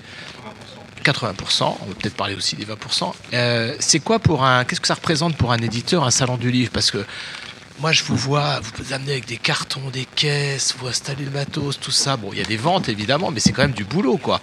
Et vous êtes toujours là. Formidable, ça. Nathalie. Bah oui, on est toujours présent parce qu'il faut être là, il faut être euh, visible, euh, non seulement pour nous éditeurs, mais pour nos auteurs. Hein. On se doit d'être aux, divers salons. Euh, et quand on a la chance d'avoir les auteurs avec nous sur nos stands, alors là, c'est formidable. Ça vend plus ça vend plus, mais c'est surtout qu'il y a une ambiance euh, très amicale. Clair, et, je confirme. Et voilà. Et, pour nous, le salon, c'est euh, une histoire de très belles rencontres à chaque fois avec les auteurs, avec euh, d'autres éditeurs et avec le public, maçonnique ou non. Oui, il y, a eu du monde, je crois, à ce salon, hein, par rapport aux années précédentes. C'était bien, c'était bien. Ouais. C'était un très beau salon. Gilles, je suis pas sûr que le micro de Raphaël soit bien au point. Si, c'est bon ah, Non, c'est Raphaël qui est pas au point peut-être. Ah ben Raphaël, faut parler devant le micro, très près du micro. Que son micro est ouvert C'est assez terrible, on n'a pas l'habitude, mais comme ça, ça marche bien. Parle Raphaël. Alors, d'où est venu euh, Numéri Livre? D'où ça sort Numéri Livre? Parce que quand, quand j'ai entendu Numéri Livre la première fois, je me suis dit, c'est des gens, ils font du livre numérique. Bon, je connais un peu l'histoire, donc je vais vous laisser la parole, mais c'est quoi alors? C'était ça l'idée c'était de faire du livre euh, numérique. Ah, c'est mieux là. Hein. Ouais, c'est mieux avec le micro allumé. Euh, on t'entend maintenant. Erreur de débutant. C'était effectivement de faire des livres euh, numériques, mais le, puisque nous sommes à la base, nous avons déjà une boîte de publicité et notamment tournée sur le papier. C'était vraiment la continuité de ce que nous réalisions. Et en fait, le numérique en France ne marche pas, donc nous sommes revenus très vite à notre premier amour, qui est le papier, et nous éditons tous les livres en papier et certains en numérique. C'est pour ça que nous avons rajouté euh, édition des bords de Seine. Parce que je crois que vous êtes du côté. Euh, on a les pieds dans l'eau. Seine, hein ouais, il me semble. Hein. il me semble. Vous êtes sur une péniche, non Pas loin. Pas très, très loin. Et, comment vous expliquez que le livre numérique. Alors, je ne parle pas du livre numérique maçonnique, enfin du livre maçonnique, mais pourquoi le livre numérique, ça prend pas? D'abord parce que les gens passent 8 heures ou 10 heures sur des écrans et quand ils rentrent le, soir ou dans le métro, ils n'ont pas envie de se remettre sur un écran. Après, euh, Jacques Lang, à, l'époque, a fait le nécessaire pour euh, protéger euh, toute la production de livres papier. voilà, donc ils ont éteint dans l'œuf toute la production numérique. Puis moi, il y a deux choses qui me gênent dans les numériques à part que c'est un écran, parce qu'on a l'habitude des écrans, c'est un que je peux pas prêter le livre, et puis deux que je peux pas le dédicacer, donc c'est quand même un peu gênant.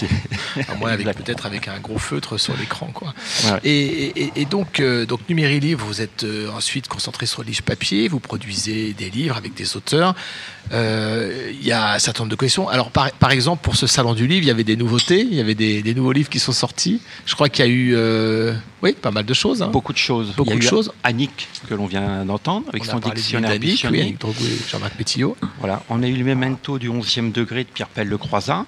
Alors ça, ça fait partie d'une collection. Ça fait partie de la collection des petits mementos du rite écossais ancien. Alors, je rappelle pour nos auditeurs, c'est des petits livres. Hein, ils sont, c'est pas des gros livres. Ils sont gros. Il y en a qui sont vraiment volumineux, mais ils sont en format petit. Ils sont très colorés. C'est très beau sur une table. On les reconnaît de loin. Et je pense que les, gens qui viennent sur le salon et qui les voient sur la table les reconnaissent. Donc ça, c'est un, un beau coup de marketing. C'est bien parce qu'on les reconnaît très facilement. Et ça marche bien. Ça marche très très bien. C'est une collection qui est vraiment super et on va continuer tous les degrés et on va certainement étendre aussi sur, euh, sur d'autres rites. Parce qu'il y a une demande dessus. Sur d'autres rites Oui. Avec le même auteur Oui. Avec le même auteur et un, apport, hein. et un apport aussi d'autres auteurs. D'accord. Voilà, qui seront spécialisés sur chaque rite. Donc il y avait le livre de Jean-Marc, il y avait un autre livre que vous avez sous la main que j'ose pas présenter parce que j'en suis en partie l'auteur, donc là ça fait un peu prétentieux de parler de son livre. Alors c'est quoi ce truc C'est euh, Chronique maçonnique et radiophonique de Philippe Benamou, avec les dessins de François Morel. Donc euh, on a eu le plaisir de le faire ensemble, et tous les quatre. Et on a eu le plaisir de t'avoir sur le stand de Numérolivre pendant le salon, mais on a fallu quand même qu'on t'attache à ta chaise parce que t'as quand même. Ah, c'est-à-dire qu'il y avait à la fois Gilles euh, qui venait me dire euh, il y a un interview, il faut aller monter, il faut monter sur la mezzanine pour faire l'interview, et puis j'animais une table ronde. Enfin, c'était c'était un peu, oui, oui, c'était chaud. Mais alors voilà, ce livre, en fait, bah, j'ai parlé de ce livre, bon, très peu, hein, mais quand même, c'est en fait toutes les chroniques que j'ai écrites et lues à la fois évidemment à Radio Delta, mais Radio Delta, euh, avant Radio Delta, il y avait une autre radio qui s'appelait Radio DTC. Alors, j'ai toujours hésité à savoir ce que ça voulait dire DTC. Est-ce que c'était dans ton cœur, dans ton casque ou dans ton. Il ne pas savoir en fait ce que ça veut dire. Hein. Donc, comment? Oui, il y a un droit de tirage, merci Patrick. Et, donc dans cette, euh, dans cette radio, il y avait un dénommé Jean-Laurent Turbet, qui animait cette radio euh, maçonnique avec BP. Et il m'avait demandé de faire des chroniques. Et dans l'idée de Jean-Laurent, au départ, c'était de dire bah, tu fais des chroniques euh, dans l'esprit de la franc-maçonnerie pour les nuls. C'est-à-dire tu vas expliquer un peu les termes aux profanes et tout ça ne m'intéressait pas trop plus que ça. Et je préférais faire des chroniques un peu décalées, un peu humoristiques, euh, voilà, ce qui a donné un certain nombre de textes que j'ai lus. Hein.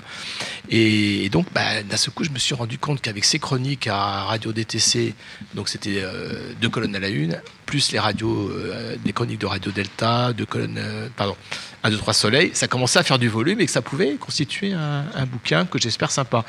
Et, et, voilà, donc c'est des textes plutôt humoristiques, un peu décalés sur sur des thèmes maçonniques, euh, évidemment le thème incontournable qui, sont, euh, qui est les femmes en loge, la mixité, ça c'est vraiment incontournable, mais aussi sur le complot, les templiers, euh, les jeunes, les vieux, il y a le rituel des jeunes, moi que j'aime bien en particulier. Et puis, et puis donc on a eu la, le plaisir de, de travailler avec, j'ai eu le plaisir de travailler avec François Morel. Alors pour la petite histoire, j'ai une cousine qui habite du côté de Roanne, je ne sais pas si elle m'écoute, Gilou, ma cousine, quand elle a vu l'annonce sur Facebook, elle m'a dit euh, t'as fait un livre avec François Morel, je le veux, faut que tu me l'envoies tout de suite. Alors, euh, j'ai quand même osé lui dire que c'était pas le François Morel qu'elle écoutait tous les vendredis. Alors là, il y avait un grand silence, puis elle m'a dit Bon, je le veux bien quand même, le livre. et je lui ai dit Mais notre François Morel, il est encore mieux que le François Morel que vous connaissez, euh, bon, qui est talentueux, mais il est bien. François, il a. J'ai j'ai écrit dans, dans le bouquin que travailler avec François, c'est comme le champagne, quoi. Ça pétille, ça fait des bulles et ça donne envie de recommencer. Parce que c'est quelqu'un qui est, qui est absolument délicieux et qui a cette capacité de, de croquer comme ça à main levée. Il fait du dessin à main levée, il n'utilise pas de logiciel. Donc déjà, il y a une, il y a une, une spontanéité du dessin qui est vraiment, qui est vraiment intéressante. On a aimé beaucoup travailler ensemble. Alors moi, je voulais te poser une question. Euh, que- Quelle est ta chronique préférée, justement, dans, ton, dans cet ouvrage? Ma chronique préférée, c'est euh, celle qui, s'appelle euh, Moi, je les aime bien, mes petits vieux. Ah, voilà, tout à fait. C'est la même. Voilà. voilà. C'est ça. Parce qu'elle est, pleine- elle Ah bon, est c'est pleine vrai de, elle Ah est oui, pleine de gentil. tendresse. Parce qu'en fait, euh, bah, quand on avance dans, les, dans, la- dans notre vie maçonnique, surtout dans les, dans les grades maçonniques, hein, on rencontre de plus en plus de personnes âgées, donc de frères dans l'occurrence, puisque je suis dans une obédience masculine, ça vous aura pas échappé. Et, donc au départ, même quand je suis rentré en maçonnerie, j'étais surpris de voir que j'étais quasiment dans les plus jeunes, et euh, j'avais une trentaine d'années, et les vieux, euh, ça m'intéressait pas trop en fait, hein, comme beaucoup souvent les gens de 30 ans, euh, les vieux, bah... Et puis j'ai appris à les connaître, mon jumeau il avait euh, 60 balais, ça aurait pu être mon père, peut-être même presque mon grand-père, et, donc on apprend à se connaître justement, et on se rend compte que quel que soit l'âge, alors, on partage le même âge, puisqu'on a trois ans quand on est apprenti, mais on partage aussi la même démarche, la même. euh, Et, et on, on arrive à, à parler de nos vécus qui sont évidemment complètement différents. Mais ceux dont je parle dans la, dans la chronique, c'est ceux qui sont vraiment très âgés. Hein, c'est ceux que. euh, c'est euh, c'est le frère qu'on voit pas souvent, qui vient pas souvent. Non, c'est pas toi, Patrick, hein, je te jure, t'es pas si âgé que ça. c'est le frère qui parle latin et grec couramment, par exemple. voilà, donc celle-là, c'est la- c'est un peu ma chronique préférée. Enfin, en tout cas, ça a été un vrai bonheur de, de l'éditer. Merci beaucoup, merci beaucoup. On a une autre collection qui est sortie euh, sur le salon, Ouais. qui est euh, La spiritualité de la franc-maçonnerie a-t-elle encore un sens aujourd'hui de Pierre Pell de Croizat. Et qu'est-ce qu'il écrit ce Pierre Pell C'est pas possible. hein. Et il est prolixe. Non, mais il a des nègres. Pour notre Pardon, plus grand des- bonheur. Oui. Non, en fait, on l'a attaché. il écrit. Et c'est une nouvelle collection qui est le franc-maçon dans la cité. Voilà, Ouais. donc avec Pierre, on a, on a fait deux collections, franc-maçon dans la cité et franc-maçon en loge. Euh, voilà. Et, Et, au- et donc ça c'est le premier vos livres le de- premier. et qui s'appelle La spiritualité de la franc-maçonnerie a-t-elle encore un sens dans le monde d'aujourd'hui? Alors je, je l'ai mais je ne l'ai pas amené euh, ici. Euh, mais comment il fait euh, Pierre Pell C'est pas possible. Il écrit combien de livres par jour lui? Il dort pas beaucoup. Ah, j'en connais d'autres. Voilà. On salue Emmanuel Pierrat. Bah, moi, je dors pas beaucoup, mais j'écris pas de livres pour autant. Bah oui, mais Gilles, faut que tu t'y mettes. Hein. Merde. T'es sûr? Alors, c'est quoi les prochains salons euh, auxquels vous serez présents Parce qu'apparemment, vous ne serez pas à Périgueux.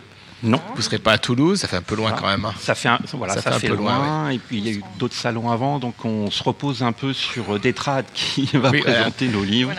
Alors, la Ouais. différence avec Détrade, c'est que Détrade est à la fois éditeur et libraire. C'est-à-dire que Détrade euh, édite des livres et vend ses propres livres, mais aussi les livres de Numéri Livre et les livres de Dervy, enfin les livres Bien classiques qu'on parce connaît. que Quoi. nous sommes euh, confrères, nous ne sommes pas concurrents. Oui. Bon. Allons donc. Sinon, nous allons faire le salon de, de Lille. Et de Alors, Blois avant. Et de donc c'est celui qui se tient à Ronchin au mois de avril-mai, hein, par là, c'est ça? Oui. D'accord. Et en février, il doit y avoir Blois. À Blois à février. Alors je suis pas C'est sûr. pas le salon du livre maçonnique à Blois, c'est un... Parce qu'il me semble que l'année dernière, le salon de Blois avait décidé à la fin du salon de le faire tous les deux ans. Donc c'est peut-être pas le Ah, même salon. peut-être, Enfin bon, c'est peut-être pas le même salon. on verra, euh, À on verra vérifier. un peu plus tard. Eh ben, merci beaucoup. Merci. Des projets de parution, qu'on peut, on peut en parler, on peut les annoncer ou c'est trop tôt? Alors on a un très beau livre qui va sortir en, en début d'année de Michel Renonciat sur les épées maçonniques. Ah, les épées. Alors, l'épée flamboyante. euh, Voilà, toutes voilà. les épées concernant euh, la maçonnerie. Euh, et c'est un spécialiste des épées puisqu'il s'occupe de, de restaurer toutes les armes euh, des musées. Il fait notamment différentes très belles épées lui-même. Donc voilà, donc ça sera un catalogue de, de- de références. Avec, j'imagine, beaucoup de photos, puisque sinon, Beaucoup de c'est photos. un peu dommage. Il a une 600, 700 collection d'épées euh, énorme. D'accord. Il s'appelle comment? Michel Renonciat. Renoncia, sur les épées maçonniques. Intéressant. Parce que moi, je connais juste l'épée flamboyante, mais bon, j'imagine qu'il y en a, d'autres. Puis aussi, il y a, euh, il y a les, idées, comment dire, les épées euh, dans l'histoire de la franc-maçonnerie qui ont certainement évolué avec les décors, etc. Quoi. Plus les poignards, plus. Enfin. Et ça, c'est pour quand ça? Février. Février. Bon, bah merci, euh, merci Raphaël, merci Nathalie euh, pour votre présence. Euh, vous avez respecté la règle du jeu, vous, avez amené, vous avez amené une très bonne bouteille de vin blanc, merci beaucoup. Plus quelques livres et merci pour votre, votre sourire et votre, votre, comment dire, bah, votre gentillesse. Voilà, merci beaucoup. Et puis vous êtes les bienvenus à Radio Delta quand vous voulez. C'est avec un grand plaisir et bientôt le numéro 2. Ah oui, mais là, il faut que j'écrive des chroniques parce que maintenant j'anime les émissions, j'écris plus de chroniques du coup. C'est ballot, hein Bon, il y a, d'autres projets quand même en cours. Hein. Eh ben voilà, maintenant je me tourne vers Viviane. Elle est là, radieuse. Je crois que le vin de Bordeaux lui, lui réussit bien. eh, ben, eh ben Viviane, alors, une chronique Vous savez, Viviane, que vous êtes la seule à faire une chronique ce soir. D'habitude, euh, il y a. C'est une première. D'habitude, il y a beaucoup. De... Mais oui, il y a beaucoup de chroniques d'habitude. Marie-Françoise qui s'excuse. Tout le monde s'excuse. Et moi, j'ai fait des kilomètres. Je suis arrivée en retard parce que je, pour rien au monde, je manque un, deux, trois. Soleil. eh ben, Viviane, vous avez donc la parole. Alors voilà, c'est une chronique au pied levé. On est le 29 novembre 2019. Euh, le 29 novembre, c'est le 333e jour de l'année du calendrier grégorien. Enfin, ça pour nous maçons, 333. Euh, nous sommes donc le 29. 9 plus 2, ça fait 11. Comme en plus de ça, on est le 29, 11, euh, soit 1 plus 1, autrement dit, la double nature de l'unité qui se révèle dans la triple manifestation ternaire. Je peux continuer à divaguer si vous le souhaitez. Mais c'est aussi Black Friday. Alors Black Friday, bon, vous en avez marre d'être inondé d'annonces commerciales, bien. Alors je vais vous expliquer quand même que ce vendredi marque le début de la période des fêtes de Noël et des achats qui vont avec, comme on dirait dans l'Est. Selon certaines sources, l'histoire du Black Friday remonterait aux années 1930 où les commerçants américains, au lendemain de Thanksgiving, l'ont instauré afin de redynamiser l'économie après la grande, la grande Dépression, 1929. Selon d'autres, cette tradition commerciale américaine n'apparaîtrait pour la première fois dans la presse qu'en 1951 et désignerait l'ennui pour les patrons de voir tous leurs employés se faire porter pâle le vendredi pour faire le pont entre Thanksgiving, qui est donc le dernier jeudi de novembre, et le week-end. En tout cas, en Europe et en France, elle ne reponte qu'en 2016. C'est tout compte fait, sans mauvais jeu de mots, la manifestation mercantile et vile de la matière avant la célébration de celle de la lumière. C'est la victoire du capital argent sur le capital esprit. Alors, c'est aussi l'anniversaire de la naissance de Jacques Chirac, celui de la mort de Nina Ricci, de Nathalie Wood ou de Puccini. C'est également le 29 novembre que l'archéologue Howard Carter et son mécène Lord Carnarvon ouvrent le tombeau de Toutankhamon. Eh bien, tous ces événements, nous ne les connaissons que parce qu'ils ont été annoncés par les, par les médias, par des faire-part, par des récits, bref, grâce à l'édition. Parce que les livres sont des lieux de mémoire, des lieux d'accueil, des réceptacles de la mémoire des hommes, mais ils construisent aussi la mémoire. Ce sont les livres des souvenirs qui ne sont pas les siens pour lutter contre l'oubli. C'est Proust qui constitue à partir de livres précisément l'édifice de la recherche dans un acte de mémoire volontaire, de mémoire artificielle.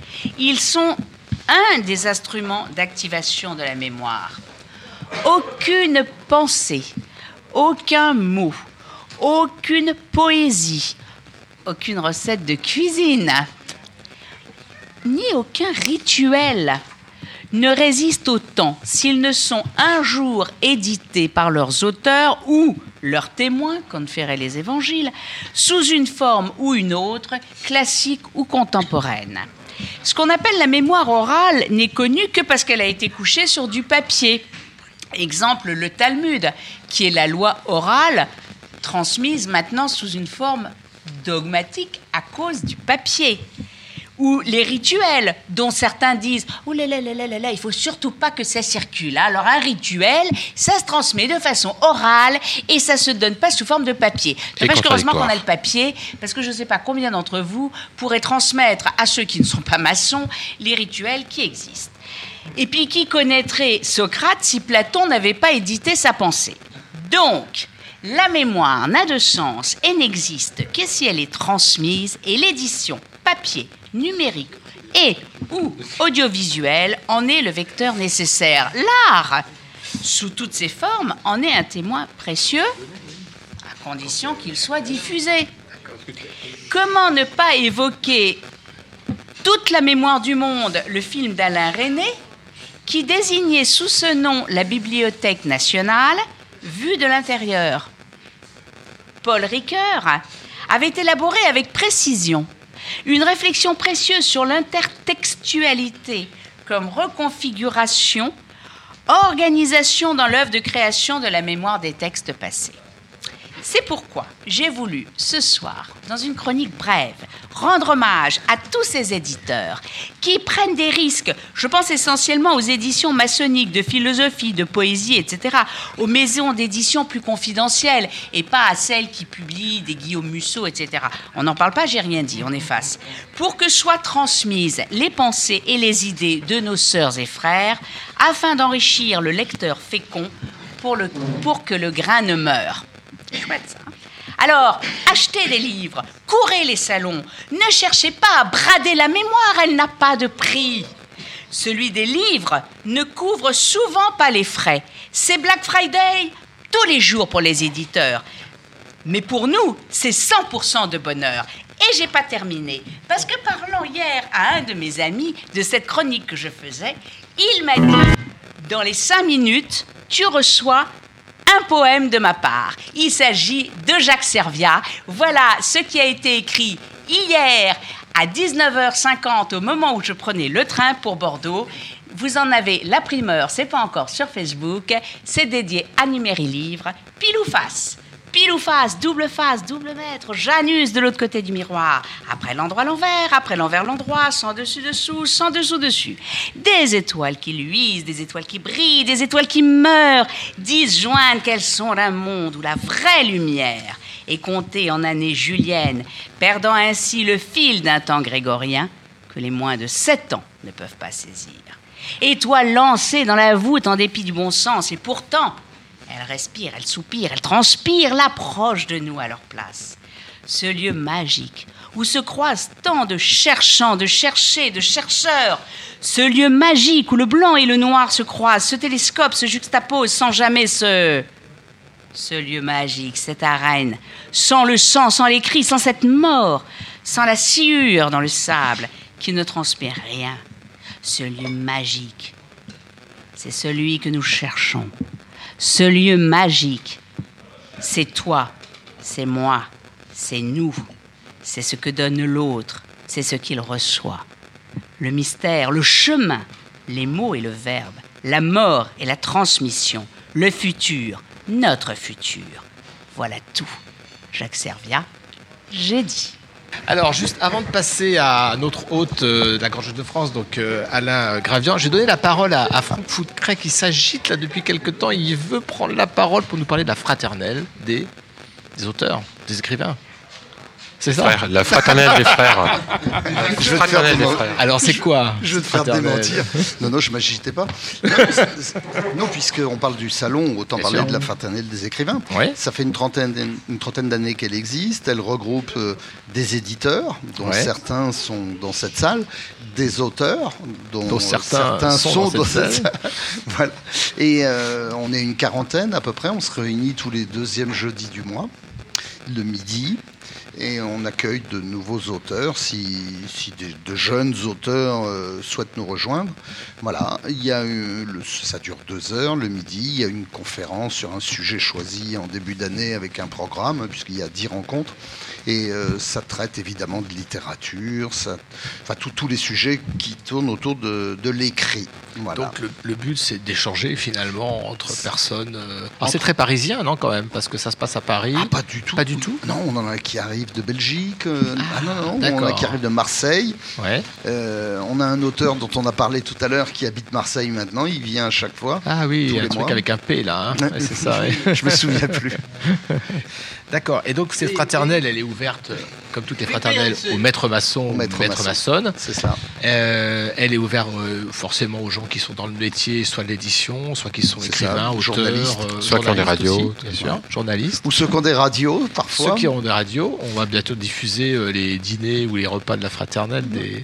Donc c'est la fraternelle des auteurs ou comment ça s'appelle exactement? Ça s'appelle la chaîne d'union et ce sont, voilà, ce sont les écrivains, éditeur, journaliste. Écrivain, auditeur, journaliste. Eh bien, et si on veut s'inscrire, on contacte Franck Foucret hmm, D'accord. Monsieur le Président. Monsieur... Ah, Président Bah attends, Président. combien ça m'a coûté ah ben voilà. j'ai tué, j'ai tué mes opposants. Je me suis battu. Non, non, euh, j'étais le seul candidat. Merci Franck pour cette précision. donc la fraternelle, euh, qui s'appelle la, chaîne d'union, qui se réunit donc le deuxième jeudi de chaque mois, de chaque mois, et qui est un lieu d'échange, de rencontre, euh, et Très puis convivial. voilà. Et puis ça peut permettre aussi de faire naître des idées de bouquins à deux, ah. à trois, à quatre. Ah, ça arrive fréquemment. Il y a des gens à cette table qui peuvent en témoigner. D'accord. Et puis le vin, il est bon. Et le vin est bon. La, la nourriture. Moins bien. No comment. D'accord. Non, on vient vraiment pour la fraternité. Merci Franck pour euh, cette information. Et je me tourne maintenant vers, euh, vers Alain, Alain Gravian. Alors, euh, oh. on peut donner votre titre, Alain? Second grand maître adjoint de la Grande Loge de France. C'est quand même pas rien. ça jette hein, quand même. Hein. Ça jette. C'est temporaire. Ah bah oui, évidemment, parce qu'on a parlé de Transit Gloria Mundi tout à l'heure, hein, évidemment. On laisse la gloire de euh, côté. et donc, bah, j'en profite pour remercier euh, donc la Grande Loge de France de nous accueillir euh, en son sein pour cette émission de radio, car qui, vous le savez bien, que cette émission, c'est une, cette radio est une radio de bénévoles. Hein. on a peu de moyens, donc on, va là où on nous invite, et en particulier aujourd'hui à la Grande Loge de France. Alors, vous n'êtes pas là pour parler entre autres de la Grande Loge de France, mais plutôt d'un prix déjà, le prix des beaux livres, puisque la Grande Loge de France a été honorée par ce prix euh, lors du 17e salon maçonnique du livre. Alors, ce livre, c'est euh, un livre collectif sur euh, l'histoire de la franc-maçonnerie, et ça se présente sous la forme d'un coffret que moi, je n'ai pas eu le droit d'ouvrir. Il était sur le stand, Jean-François, j'ai pas eu le droit de l'ouvrir parce qu'il est précieux, ce coffret, il est magnifique. Alors, qu'est-ce qu'il y a dans ce coffret si je l'ouvre Qu'est-ce qui se passe? D'abord, je dirais que le livre n'est pas que beau.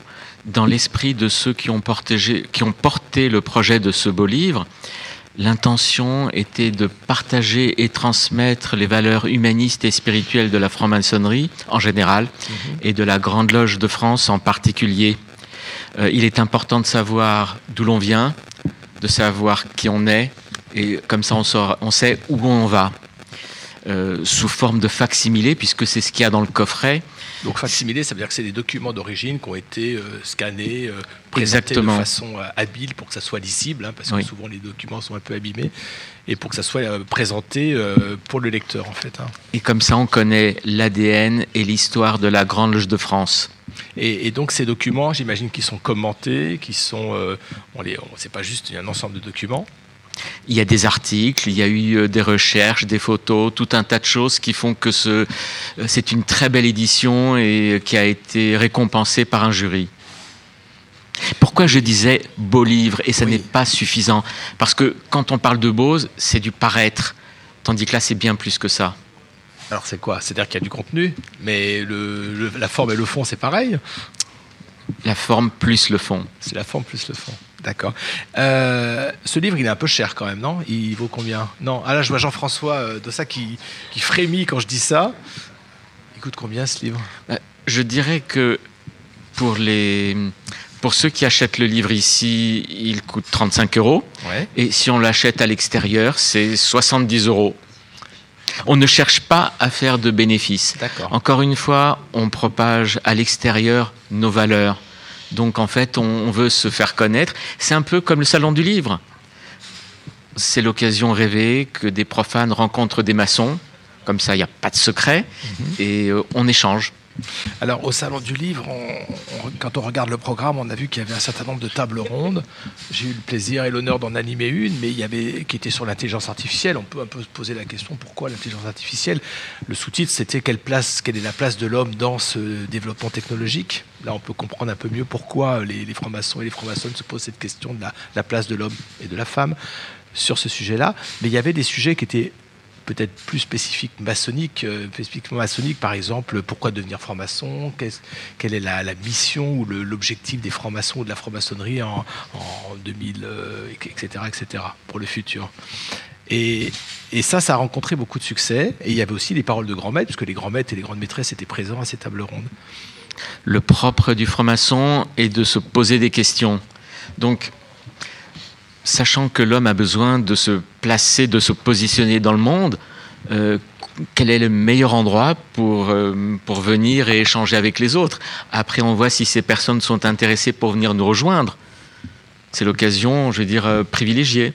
Alors, au Salon du Livre, dans l'espace principal où il y avait les éditeurs, les libraires, l'endroit des dédicaces, au fond, il y avait des petites tables derrière lesquels il y avait des bannières, hein, il y avait des, voilà, des bannières. Des kakémonos Des kakémonos.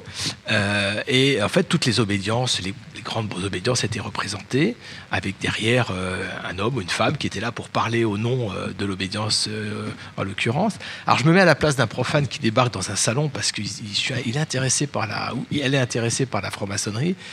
Qu'est-ce qui fait qu'elle va aller ou qu'il va aller plutôt vers la Grande Loge de France ou vers une autre Comment ça se passe Parce que nous, on est à la Grande Loge de France, donc finalement, on va aller à la Grande Loge de France parce que, parce que derrière la table, il y a un gars qu'on connaît, on va discuter avec lui, mais sinon, comment ça se passe?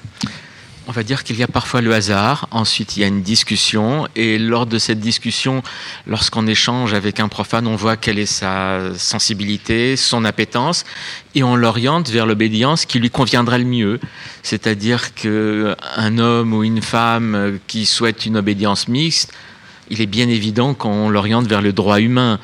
Donc euh, il n'y a pas de non, il n'y a pas de règle. On n'est pas en train de prendre un boulier en disant tiens ça en fait un de plus chez nous. Non.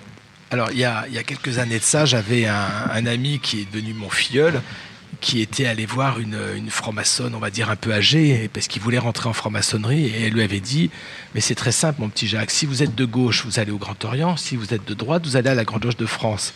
C'est des choses qui se disent encore, ça? Je crois que c'est passé de mode. on n'est plus tout à fait dans cet euh, esprit. Donc on dit plus, c'est quelque chose qui était un peu passé. D'ailleurs, euh, la personne en question est venue me voir et je lui ai expliqué que les choses étaient un petit peu plus complexes que ça. Quoi. Alors, est-ce qu'il y a des, en, termes de communication de la Grande Loge de France, on, l'a vu. Moi, je suis toujours interpellé, par le fait que, euh, bon, ça fait un peu plus de 20 ans que je suis franc-maçon, presque 30 maintenant. Ben non, ça fait carrément 30 ans d'ailleurs parce qu'on est le 30 novembre, j'ai été initié le 30 novembre 90, donc euh, ça fait On est le 29 là, Philippe. Ouais, mais c'est demain mon anniversaire. Ouais, c'est demain. C'est pour ça qu'on ne l'a pas fêté aujourd'hui. C'est bientôt 30 ans là. et... depuis une trentaine d'années, euh, j'ai constaté, je ne suis pas le seul, hein, j'ai constaté que les obédiences se sont beaucoup euh, ouvertes euh, sur le monde profane, vers le public, c'est-à-dire qu'il n'y a, pas, seulement les, marronniers de l'Express ou du Point, il y a aussi bah, les conférences, les tables rondes, les salons du livre, les journées portes ouvertes, les journées du patrimoine. Le grand maître, en particulier le grand maître de la Grande Loge de France, se déplace en région pour aller parler de la franc-maçonnerie à la Grande Loge de France. Et pourtant, on voit apparaître euh, régulièrement euh, des actes antimaçonniques. Euh, j'ai eu l'occasion de faire pour France 3 un micro-trottoir à Lille où on a interviewé des gens qui passaient dans la rue. Dès qu'on prononçait le mot franc-maçonnerie, on avait affairisme, complot, puissant, l'argent arrivait tout de suite. Et, donc je me dis, mais finalement, est-ce qu'on a raté quelque chose ou est-ce que finalement, il faut continuer à travailler sur le sujet, il faut encore aller plus loin? On dit chez nous, il faut persévérer. Le progrès technique est une chose. Simplement, aujourd'hui, je pense que le fantasme est toujours d'actualité. L'obscurantisme aussi. On a beau être au XXIe siècle, on voit toujours certaines parties du monde où on a l'impression de régresser. Est-ce qu'on connaît la, proportion de, maçons, de maçonnes et de profanes qui, viennent dans des salons type salon du livre? On a une image, une idée un peu comme ça, a priori, ou pas? Heureusement qu'on ne sait pas, sauf lorsque les personnes se dévoilent, parce que sinon ça veut dire que tout le monde est fiché. Oui, tout à fait, mais, Je sais pas, est-ce que par exemple, vous en tant qu'éditeur, là je me tourne vers Numéri Livre, vous avez des gens qui viennent euh, regarder les livres, les consulter, les manipuler, les photographier. Vous avez un peu une idée comme ça, a priori, du pourcentage de profanes et de maçons qui viennent, par exemple, au Salon du Livre? Très peu de profanes. Très peu de profanes. Très, très peu de profanes. D'accord. Très peu de La seule fois où on a eu vraiment beaucoup de profanes, euh, c'était le euh, premier salon de Blois.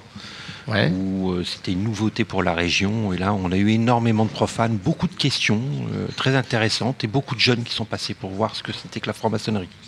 Alors à Blois, la première année, je me souviens pour y avoir participé, ils avaient organisé un speed debating c'est-à-dire qu'il euh, y avait trois personnes euh, sur, la, sur scène, entre guillemets. Il y avait Viviane Bensoussan, il y avait euh, Laurent Kufferman et moi-même, et les gens de l'Assemblée posaient des questions par écrit sur des petits bouts de papier. Tu te souviens, Viviane hein? Et au départ, on y va. Ça a recommencé l'année dernière. Et, au départ, on était, moi, j'étais un petit peu circonspect. Je me disais que c'est quoi ce truc? Ça fait un peu bizarre. Et j'ai trouvé finalement assez intéressant, à la fois parce que ça permettait au, au, public de poser des questions sans se lever et prendre la parole, ce qui est pas toujours évident. Et puis à nous d'être obligés de, répondre très rapidement. Euh, et ça, c'est un exercice qui n'est pas toujours facile sauf quand on est peut-être avocat, mais euh, en tout cas, c'est pas toujours facile et je pense qu'on était bien sorti puisqu'on a été réinvité l'année suivante. C'était d'autant mieux que toi, Philippe, tu étais euh, de la Grande Loge de France, Laurent était du Grand Orient, moi de la GLFF, toi, tu étais au REA, Laurent au, rite français et moi au rite écossais rectifié. C'est ça. Alors, c'était un cocktail, euh, on ne peut plus positif et bénéfique pour l'Assemblée. Tous les trois, on s'aime beaucoup. Ah, c'était merveilleux. L'année dernière, j'ai eu un problème, mais là, au mois de mars prochain, Yes, on week-end. On retourne. Je crois que ça sera dans deux ans à Blois. Oui, mais il y a quand même un truc en mars, puisqu'on a réservé euh, chez Dominique pour faire euh, festoyer le soir. D'accord. Parce que nous, voilà, je serai là. Voilà. On a... Mais euh, pourquoi je pose cette question et pourquoi je fais référence au speed debating C'est parce que. j'ai remarqué dans les, dans les salons du livre, et on va peut-être conclure là-dessus, c'est que finalement, on reproduit ce qui a déjà existé.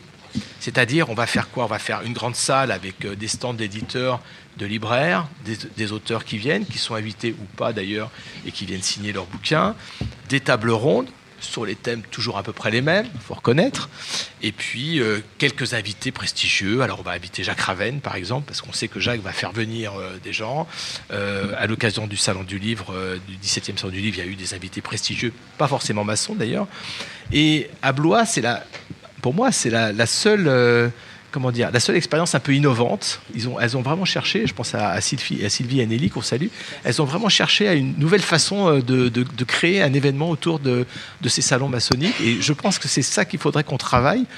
Pour, non pas pour faire du buzz et pour être original, mais pour chercher à, à, dépoussiérer, puis, à, puis à, se renouveler, se ressourcer pour des, des nouvelles euh, elle a surtout recherché la spontanéité. Oui, je crois que c'était ça. Elle a recherché l'absence de préparation, elle a recherché euh, l'absence de référence euh, de primauté d'une obédience sur l'autre. Elle a juste recherché la sincérité de ce que nous portions chacun en nous pour promouvoir la maçonnerie. Et ça, il faut vraiment. Moi, je veux rendre hommage à Sylvie Testard, à Nelly Bénard aussi, qui ont été vraiment à l'origine de ce projet, euh, non seulement innovant, mais sincère et, ah vraiment euh, très bénéfique. Tout à fait. Et, quand tu parles de spontanéité, on s'est retrouvé presque à l'épreuve du bandeau, où finalement, on n'a pas trop le temps de réfléchir. Il faut, il faut lancer la question, et forcément, elle vient.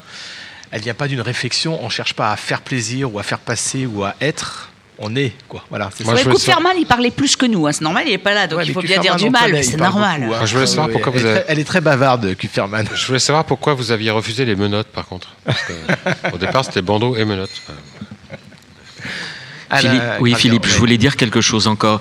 Même s'il est difficile de savoir quelle est la proportion de profanes par rapport aux maçons, l'intérêt et l'attrait de ce genre de salon du livre, c'est de permettre aux profanes lorsqu'ils arrivent, de voir les, toutes les obédiences ou quasiment toutes les obédiences représentées et de poser toutes les questions qu'ils souhaitent à ces obédiences. Sinon, ce serait un peu compliqué d'aller sonner ou frapper à la porte pour euh, avoir plus d'idées sur, euh, sur telle ou telle euh, partie de la maçonnerie. Moi, je voudrais ajouter que ça permet aussi à quelques aux maçons de connaître des profanes. C'est pas faux comme c'est pas faux comme réflexion parce que c'est vrai qu'on a un petit peu tendance quelquefois à rester entre nous, à utiliser notre vocabulaire et à, finalement on n'a pas besoin vraiment de s'expliquer puisqu'on se comprend et qu'on se parle et on a la même démarche et je pense que c'est important. Je finirai là-dessus. Hier, euh, jeudi, j'étais chez mon ostéo il m'a demandé ce que je faisais. Je lui ai dit j'écris des bouquins. Sur quoi? Merci de me gratter le cou, ça fait du bien. Et euh, je lui ai parlé de maçonnerie. Et maintenant, euh, quand il me fait des massages, je le trouve moins attentif sur les massages parce qu'il est dans une démarche où il se pose des questions. Il se dit mais je comprends pas ce que c'est que la maçonnerie. Donc c'est en fait moi, je devrais lui faire payer les séances en fait en gros. Tout ça pour dire qu'il me pose des questions que les maçons ne se posent plus. En tout cas qu'on ne me pose plus. C'est-à-dire que c'est un vrai profane qui se pose des questions un peu naïves, mais qui obligent euh, finalement à avoir des réponses euh, très intéressantes et très naïves. En tout cas, euh, bah, merci, merci à vous tous. On va, on va conclure sur ces belles paroles de vous tous. Merci, merci à tous d'avoir répondu présent à cette, euh, cette euh, émission d'un, deux, trois soleils de Radio Delta sur le, le salon du livre. Et ah euh, oui, alors non, alors non, je crois que je crois qu'il y a Patrick Vidal qui est avec nous, qui veut dire le mot de la fin. Je lui laisse la parole. Une fois qu'il est là, oui. Et avant de laisser la parole à, à Patrick, je voudrais dire que si vous avez aimé cette émission, venez au 18e salon du livre. Il euh, n'aura pas son Vidal d'honneur ce soir. Hein. Le mot de la Voilà. fin, c'est bon appétit, bien sûr. Alors Patrick, avant de nous souhaiter bon appétit, vous avez la parole. Tipoc. Euh, dans le micro, ça sent bien. Hockey Tipoc. Une étoile qui danse. Hockey Tipoc fait Viviane apparaît. Hockey Tipoc. Merlin. Merlin, le conseiller du prince. Merlin qui souligne la solitude du pouvoir. Comme disait notre euh, feu ministre de l'Éducation nationale, Luc Ferry, qu'est-ce qu'un ministre sinon celui qui ne peut emmerder que 300 personnes? Mais un vénérable maître, c'est beaucoup plus grave. 4500 vénérables maîtres en perdition, nous disait-on. Mais c'est 120 000 frères qui chavirent. Donc, Hocketipoc, tout un camion. Tout un camion de livres. Tout un camion que nous avons vu au Salon du Livre. Tout un camion de possibilités qui nous est offerte, et surtout pour les vénérables maîtres. Donc, mes frères, disons. Mais tout un camion, c'était aussi tous les livres, c'est l'expression du franc-maçon dans la cité. Franc-maçon dans la cité, laïcité. Qu'entendons-nous au Salon du Livre que nous n'avons jamais évoqué? À bas la laïcité, la religion de la République qui nous opprime. Nous remettons les prix. Une charmante docteure en droit, dont le livre sur la laïcité est primé, qui nous rappelle que la laïcité, ce n'est pas une définition, mais c'est une construction juridique à partir d'un ensemble de lois auxquelles nous tous citoyens contribuons. À bas la laïcité, à bas la laïcité, la religion de la République qui nous opprime. Donc nous voyons le devoir qui est devant nous et nous avons interviewé oh, un philosophe bien connu, Pena Ruiz. La laïcité, ça coule de source, c'est purement logique. Jusqu'à un grand maître d'une obédience que nous ne nommons pas. Non, c'est juste un cas personnel, un excité. Non, il y a juste 20 gilets jaunes devant le salon. 20 gilets jaunes qui distribuent des tracts. Alors mes frères, le salon, non. Mes sœurs. Mes Et frères, mes sœurs. Mes frères et mes sœurs, fait Viviane vient d'exprimer.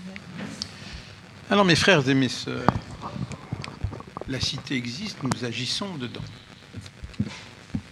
Et c'est notre rôle. Donc ce ne sont pas des cas individuels quand on distribue des tracts jaunes composés et que nous retrouvons dans N Piquet dans Paris. Nous ne sommes pas le seul objet de la considération des gilets jaunes.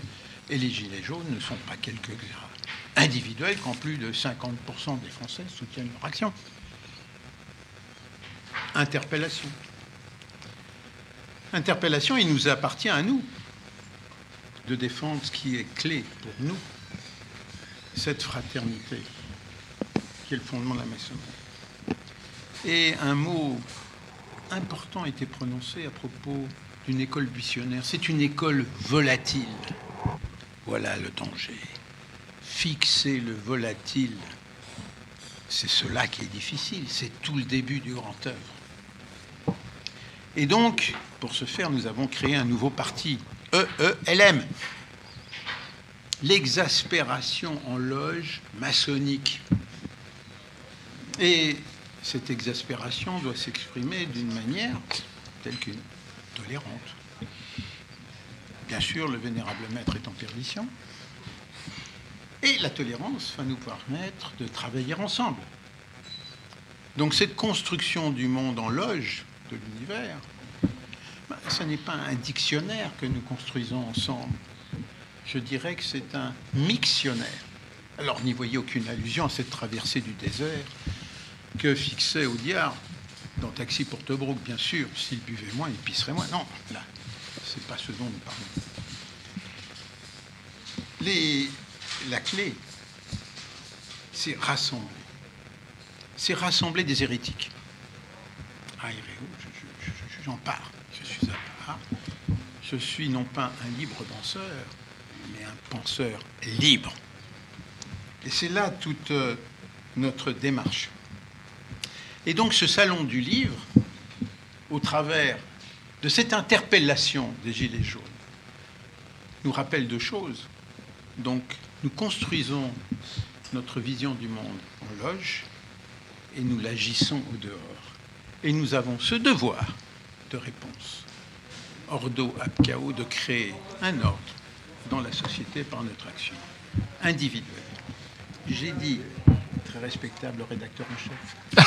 Merci Patrick pour ce mot de, l'orateur euh, qui, nous, qui nous plaît bien et qui, bah, qui résume. Et moi, j'ai sous les yeux les notes de, Patrick. Et là, c'est quand même assez fabuleux. Je pense qu'on va faire une photo, on va le publier sur le site parce que arriver à faire un discours aussi brillant avec les notes que j'ai sous les yeux, là, chapeau. En tout cas, merci Patrick euh, d'abord d'être venu parce que c'est si rare. Euh, et puis, j'attends toujours mon buste. Merci, merci à tous d'avoir participé avec, à, cette émission, euh, je dirais au pied levé, hein, sur, sur le salon du livre. Et puis rendez-vous bah, prochainement, Gilles. Il y a une prochaine émissions de Radio Delta. Tout à fait. Hein Bientôt. La prochaine, c'est euh, mardi prochain. Mardi prochain. C'est une émission de deux colonnes à la une. C'est deux colonnes à la une. Voilà. Ensuite, il y a le mardi. Mardi suivant, c'est euh, notre nouvelle émission hein. euh, sous la voûte, la voûte arc-en-ciel qui connaît un, succès intéressant. vraiment top. Voilà. C'est l'émission LGBTQI WXYZ plus de Radio Delta. Et vraiment top. Quoi.